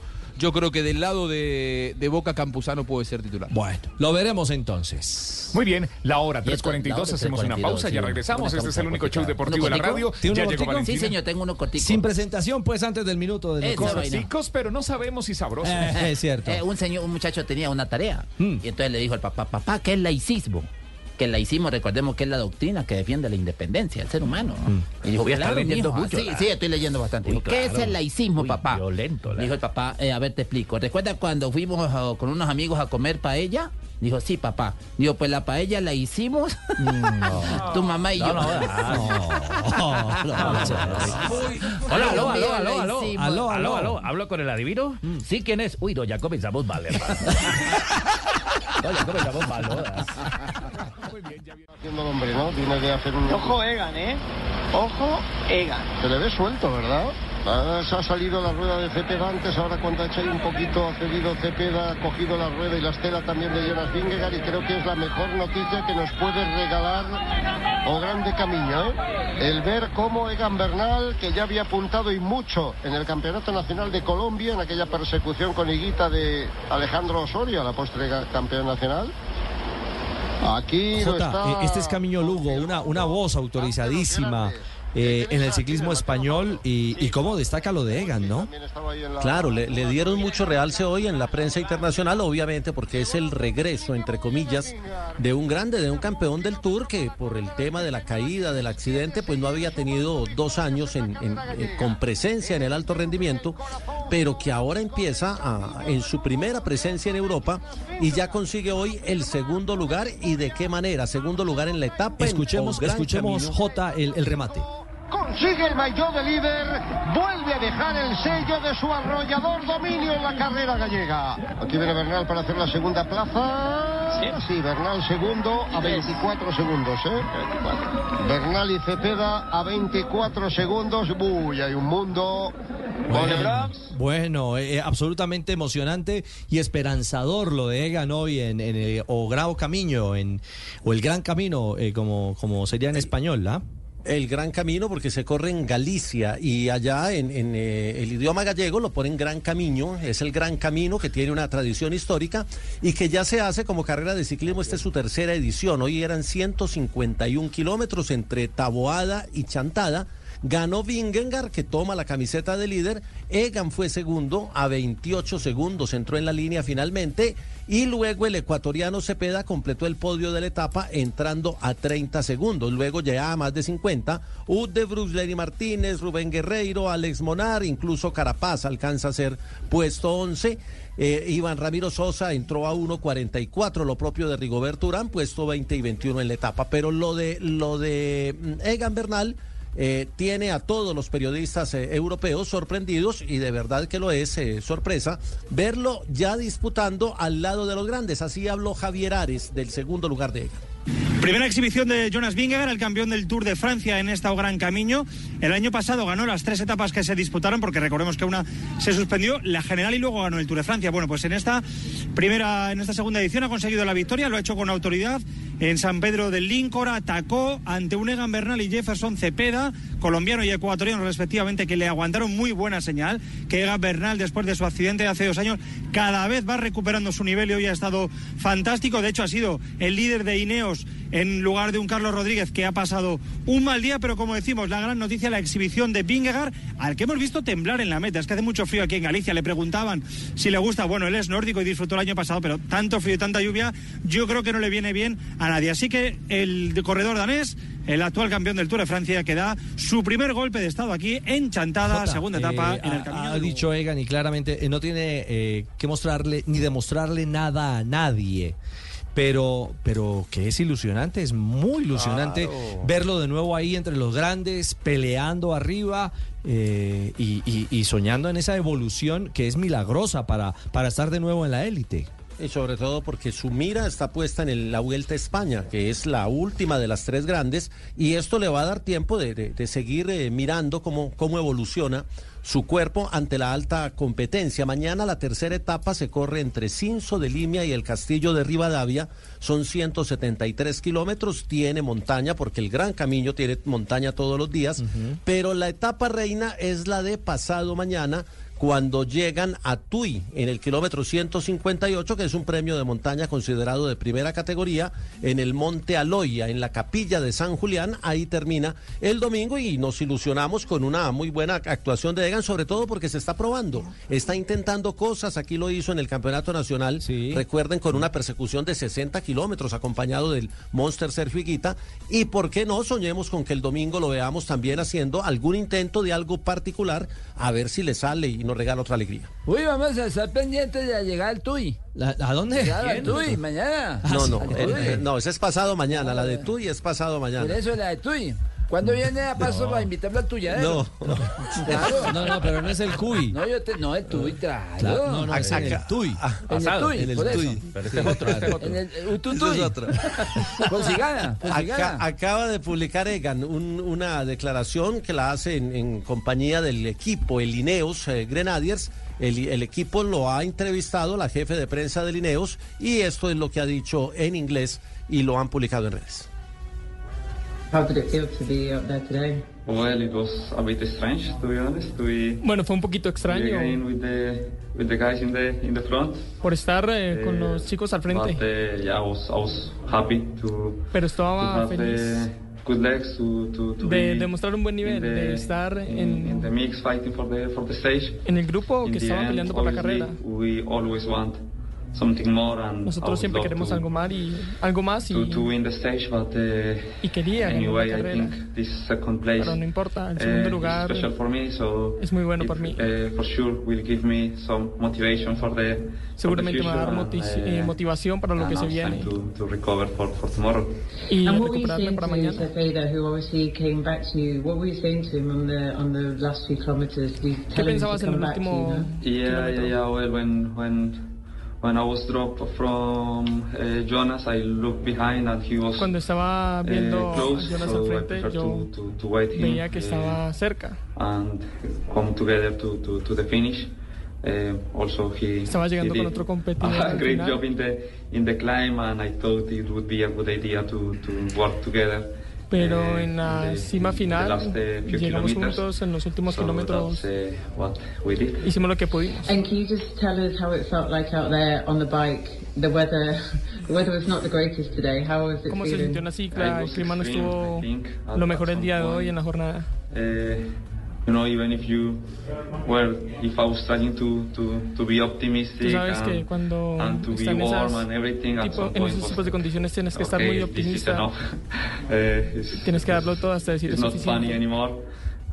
But no es tan in the end, divertido, you know, pero it's al final a race and it's part of es una carrera cycling. y Uh, todo I esto es parte del ciclismo. it's one of the races I would love to, to watch in, in television. Creo que Uh, ese tipo de carreras es la que uno le gusta ver en la televisión. So it's part of uh, this sport, and uh, in the end, I think uh, Y hace parte, hace parte to, de las carreras y al final be creo que tenemos que estar muy concentrados to, have I don't know how you say in English, but to have grinta to, to be in the front. So para tratar de estar al frente. yeah, in the end, if you are a bit Al more final, focused, you, you have a, tú más concentrado. against the, the others. Bueno, ahí está. de con nosotros. Gracias, Santi. Eh, ahí está el diálogo con nuestra querida Hannah Trop, que es la, la jefe de prensa, la jefa de prensa de comunicaciones del, del Ineos, eh, en este diálogo abierto. Se ve muy cómodo, Jota. Se ve, se ve a gusto Sí. a Egan, se ve sonriente, se ve a Egan de, de- de antes, como con una inmensa ambición, ¿ah? Claro, al principio del programa decíamos del el, el tercer lugar en, en los nacionales de ruta, el quinto lugar en la llegada a Tunja en el Tour Colombia, el cuarto lugar en el Alto del Vino y ahora este segundo lugar en la llegada a Chantada. Así que eh, eh, está dando resultados interesantes. Le falta un primer lugar por ahí de pronto para motivar mucho más. Bueno, muy bien.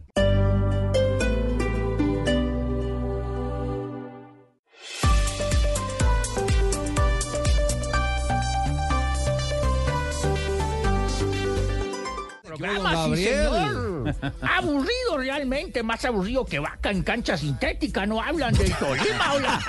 Más aburrido que mochilera fea, nadie le habla, nadie le dice nada, hola. Sí, Gabriel. señor, el líder, El hola. líder Deportes Tolima, sí, Hola, ese señor. Dudamel se enconchó, se encerró y no pudimos Le dar está la verdad. rindiendo al profe todo, Dudamel. ¿no? Ahí lleva ese Bucaramanga. Hoy que es viernes del técnico.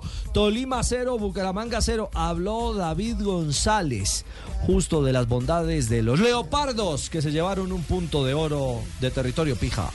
Veíamos cómo se iba a presentar, que es un equipo que, que sabe defenderse, que lo hace con muchos jugadores y que es difícil entrarle.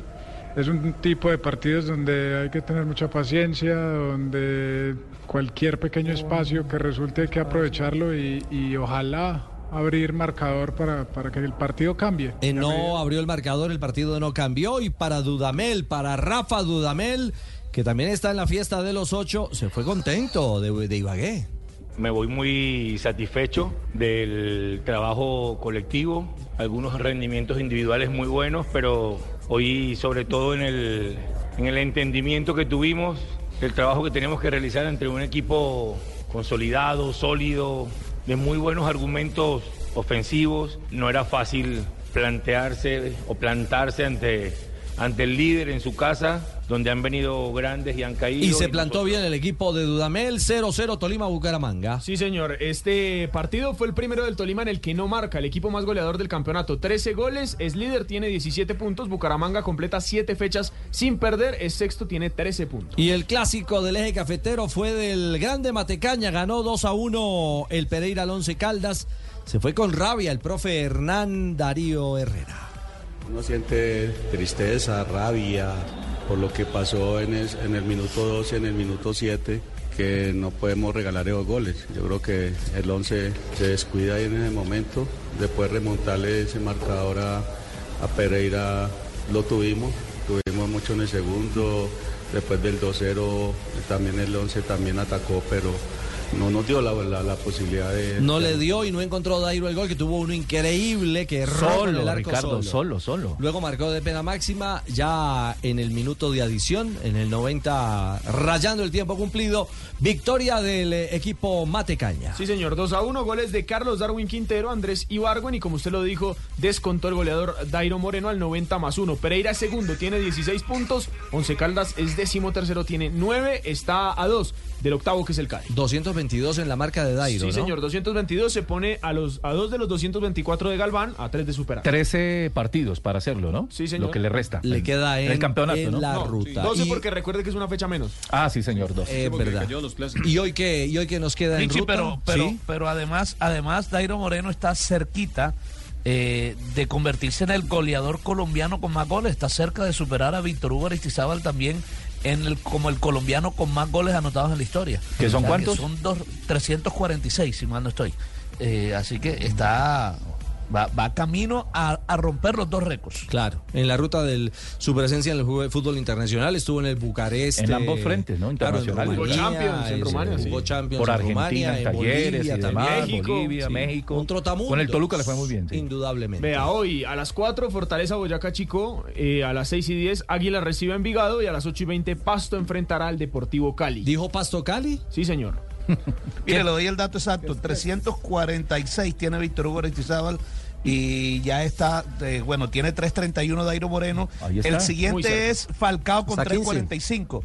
Y el, el siguiente es Falcao con 3.45, que también Falcao está con medio estancado ahí, puede llegar a superarlo. Mm. Muy bien. Y también va cerquito a, a superar a Víctor Hugo Aristizábal. Perfecto. Hoy juega el Cali, Juanca. Hola, Bla, Sí, Juanca, hola. señor. 8 y 20, ve. Juega el Deportivo. Cali frente a Pasto. Hay que ganar, Dos realidades. Señor, Hay que ganar. hay que ganar dos realidades. eh, la de, de la pava que está consolidando Gerson, que todavía eh, no arranca y seguramente va a arrancar, pero no hoy, sino el próximo jueves que enfrente a Medellín. Habló de la pava en la previa de este, de este partido eh, en Pasto y esto dijo. Normalmente son colegas conocidos, personas con las que pude trabajar en algún momento, en este caso como Gerson. Está viviendo su arranque en estas lides de, ser entrenador. Eh, Como le puedo decir, bienvenido a esto. Y ellos saben perfectamente a qué se meten. Los entrenadores necesitamos tiempo para consolidar una idea. Nosotros tenemos una cultura de- demasiado inmediatista en todo, no solamente en el fútbol. Gerson es un muchacho que es inquieto por esto y, no todo el mundo se atreve a meterse al, a ser entrenador hoy día. Porque yo hablo con muchos de los jugadores y me dicen, no, profe, no, no, la verdad no, no tendría la paciencia, no tendría eh, la vocación. Eso de no". meterse al fango indudablemente no es No es fácil. para todo el mundo, ¿O no, sí. Castel? Ese es muy Eh, claro. difícil, Ricardo. Eso, eh, eso exige. cofrón para poder aguantar el carancha Zulbarán, y la puya fuleta y toda esa vaina. Complicado. Bueno, y ojo que la liga ya comenzó en esta jornada de viernes. Sí, señor, ya comenzó, ya juega Fortaleza frente a Boyacá Chico y se acaba de presentar el primer gol. Al minuto 2 del partido, Adrián Parra pone a Fortaleza a sumar de a 3 muy Le temprano en el juego y lo pone cuarto. Tiene 14 puntos Fortaleza y se pone a 3 de Tolima, que es el líder. Ese Forta se las trae. Sí, señor. Sí, señor. Bueno, 4-3. Llegó ya Esteban al empalme. Llegó Al Tevita, ya los compañeros de Blog Populi, Ya, ya llegó doña- estamos, Ahí claro. te llegó doña María Auxilio. La dama de la imitación. La dama de la imitación. Qué privilegio. Yo la veo en Sábado Felices cada rato. le- me, encanta mucho culillo, su ah. personaje. Re. Sí, señor. Me toca lucir. Re. ¿no? Sí, hoy, re. hoy que está ella, me toca lucir. Claro, el jurado Claro. integrado por don, Sí, Ricardo, don la doctora María Auxilio Vélez, Sí, dama de la imitación, dama primera dama de la Está imitación. tensionadito rico ahí. Está pal- tensionadito bacano. El Pep Tensionadito Garzón también hace parte del jurado. El Pep. Garzón, Que es sí, pura señor, emoción, pura claro. emoción, Sí, sí, señor. señor. Bueno, arranque. Y llegó don Jorge Alfredo Vargas. Don Jorge Alfredo, escucha este chiste, por favor, me ponen la música. Ah, Bueno, para- pero para- contalo, para- pues, contalo. la- Imagínense que un tipo, Un tipo que lechero, el lechero, se compró una de las últimas máquinas esas por deñar vacas. Sí. ¿Y cómo le parece, don Ricardo, que se puso a jugar con el pirulín ahí, con ese aparato? ¿Cómo? No, Sí, me- no me señor, diga. imagínese, compró el ordeñador y se puso a jugar ahí con el pirulín y se puso el hombre ese ordeñador. No. No, y claro, el hombre satisfecho, pero una cosa impresionante, claro. No me. Pero resulta que esa vaina no paraba. ¿Quién paraba? Y el, el- el aparato ese de ordeñar. Y el Ah. pobre tipo, pues sí, ya mucho placer y todo, pues ya el tipo preocupado, Dios mío, y nada, y no sabía dónde apagar esa vaina. Y, y esa vaina, dándole ahí ordeñando esa vaina. No, una cosa horrible, sí, Mm, señor. Y el tipo asustado porque no sabía de dónde apagar. ¿De dónde apagaba? Y entonces llamó al, al almacén donde compró el aparato. Llamó al almacén. Sí, claro, llamó al almacén. Almacén rana, ¿no? Dijo, almacén, por favor, ayúdenme. Imagínese que cogí ese aparato muy bueno, funciona muy bien. Pero no sé de dónde apagarlo. Dijo, no, tranquilo, señor, que eso a los 20 litros apaga solo. ¿20 litros? El entierro es el martes. Por Dios. George, gracias. Don eh, Ricardo, muy bien los premios Lo Nuestro, ¿no, Esteban? Y para Sí, los señor, colombianos, como siempre. ¿Se acuerda usted en esas épocas donde los artistas de otros países, de México, de Venezuela, hoy en día son los colombianos los que conquistan. ¿no, Esteban? Sí, señor, pero además pasó una cosa muy particular. Hubo A un ver. par de nominados no colombianos mexicanos. Eh, que se quedaron por fuera, que hacen parte de la agrupación RBD, una cosa que no había pasado, sin precedentes, no había sillas para ellos. No me di- Ah, se quedaron fuera de la gala. Señor Christopher Ackerman y eh, Cristian Chávez. Ah, los de R. Los de RBD, RBD. que están nominados además eh, a Mejor Gira, a Mejor Tour. Y no había silla para ellos. Subieron una historia desde el carro diciendo, nos vamos a comer porque no, vinimos hasta Como Miami. diría el gran combo, no hay cama para tanta gente. No había silla para tanta gente, Richie. No me digas. Carol G, sí, por supuesto, luciéndose como siempre. Y, y va a estar en la gran eh, Semana de la Moda y en la gran pasarela En la Met Nueva Gala. York. En la Met Gala, que es lo máximo en Nueva York. Eso es la creme de la creme. Esto el es lo máximo que hay en Nueva York, en la moda. Y en el mundo. Y en el mundo. Y entonces, nuestra queridísima Carol, que es lo máximo, su historia, todo lo que ha hecho, va a estar ahí también. Eso es impresionante. Fabuloso. Eh, bien, bien merecido, además. Fabuloso. Ahora, volvemos a decir, Ricardo, con mucho trabajo y disciplina, Muchísimo. con mucho sacrificio. Dos décadas de trabajo lleva Carol G desde muy niña. Eso no es que eh, a Carol G le dio por cantar un día, y, ay, tan Y ya. famosa y tan Sí, querida sí, y tan no. chévere. No, Sí, eso, por favor. Entonces moliendo. Moliendo. Moliendo. Y lo que le falta. De acuerdo. Sí, señor. Carol. Ey, Ey. ¿cómo vamos? Ah, qué gusto. Ey, saludándolos a todos. Eh, hoy decidí subirme a hablar aquí donde regularmente se ríen de los chistes malos del planeta. Del panita. Del panita. Sí, Está- Estoy delgado, Sí, es pero no planita también, también planita. Planita. Pero planito, hoy se ríen de esos chistes malos del panita, que son Eh. bien malos, pero no lo escuchan a uno, ¿sabes? Ay, mi Carol. Pero hay una amiga muy especial que está escuchando este programa. ¿Quién? Amiga, marica ya. Carol, felicitaciones para usted, para todos los artistas colombianos que ganaron en las diferentes categorías en estos premios. Shakira y Ah. Carol Richie ganaron eh, con Teco G a Canción del Año. Carol, el premio más importante, el premio Lo Nuestro, Artista del Año. Qué chimba, parce. Eh, Qué chimba, parce. es artista del año. Sí. Gracias, gracias Dios. Colombia, gracias. Qué chimba, parce, de verdad. Y gracias pues, todo esto se debe a la dedicación, a la Y- constancia. Yo todos los días me levanto y escribo letras. letras. Con decirles que escribo más que una tía en un grupo de WhatsApp. Eso ya es mucho pero... Que siempre escriben buenos días, bendiciones. Sí, sí. Tía, ey tía, marica ya. Marica, ya. Pero para que celebremos voy a... Ey, voy a decir unas frases Sí. y ustedes eh, me ayudan con el... Marica ya. Listo, vamos pues. Vamos. Esa amiga que nunca escribe y cuando escribe es para ofrecer postres. Marica, Sí. El que lo llama a uno, le pregunta por la familia, la vida, habla de las cosas, pero es para decirle al final que le preste plata. Marica, ya. Marica, ya, marica. Sí. Y cuando uno dice 13, no falta el que le dice, aquí las tengo para que me las veas. No, no, Ay. Marica, ya. Richie, marica ya. Sí, ya. Chao, Qué chiva, parce, qué chiva, parce, es amazing, parce. Chao, Carol. Chao. Bueno, mi Muy bien, vamos a ver cómo nos va, don eh, Ricard, en esta fecha del fútbol este fin de semana. Acuérdense, defender la localía, ¿no? Cuando uno es local, defiende, Sí. ¿cierto? No recibe. 3-0, una cosa así. No, sí, es que era para seguir. Pero con el ya. Marica, ya. marica ya. Marica, ya. Sin intensidad.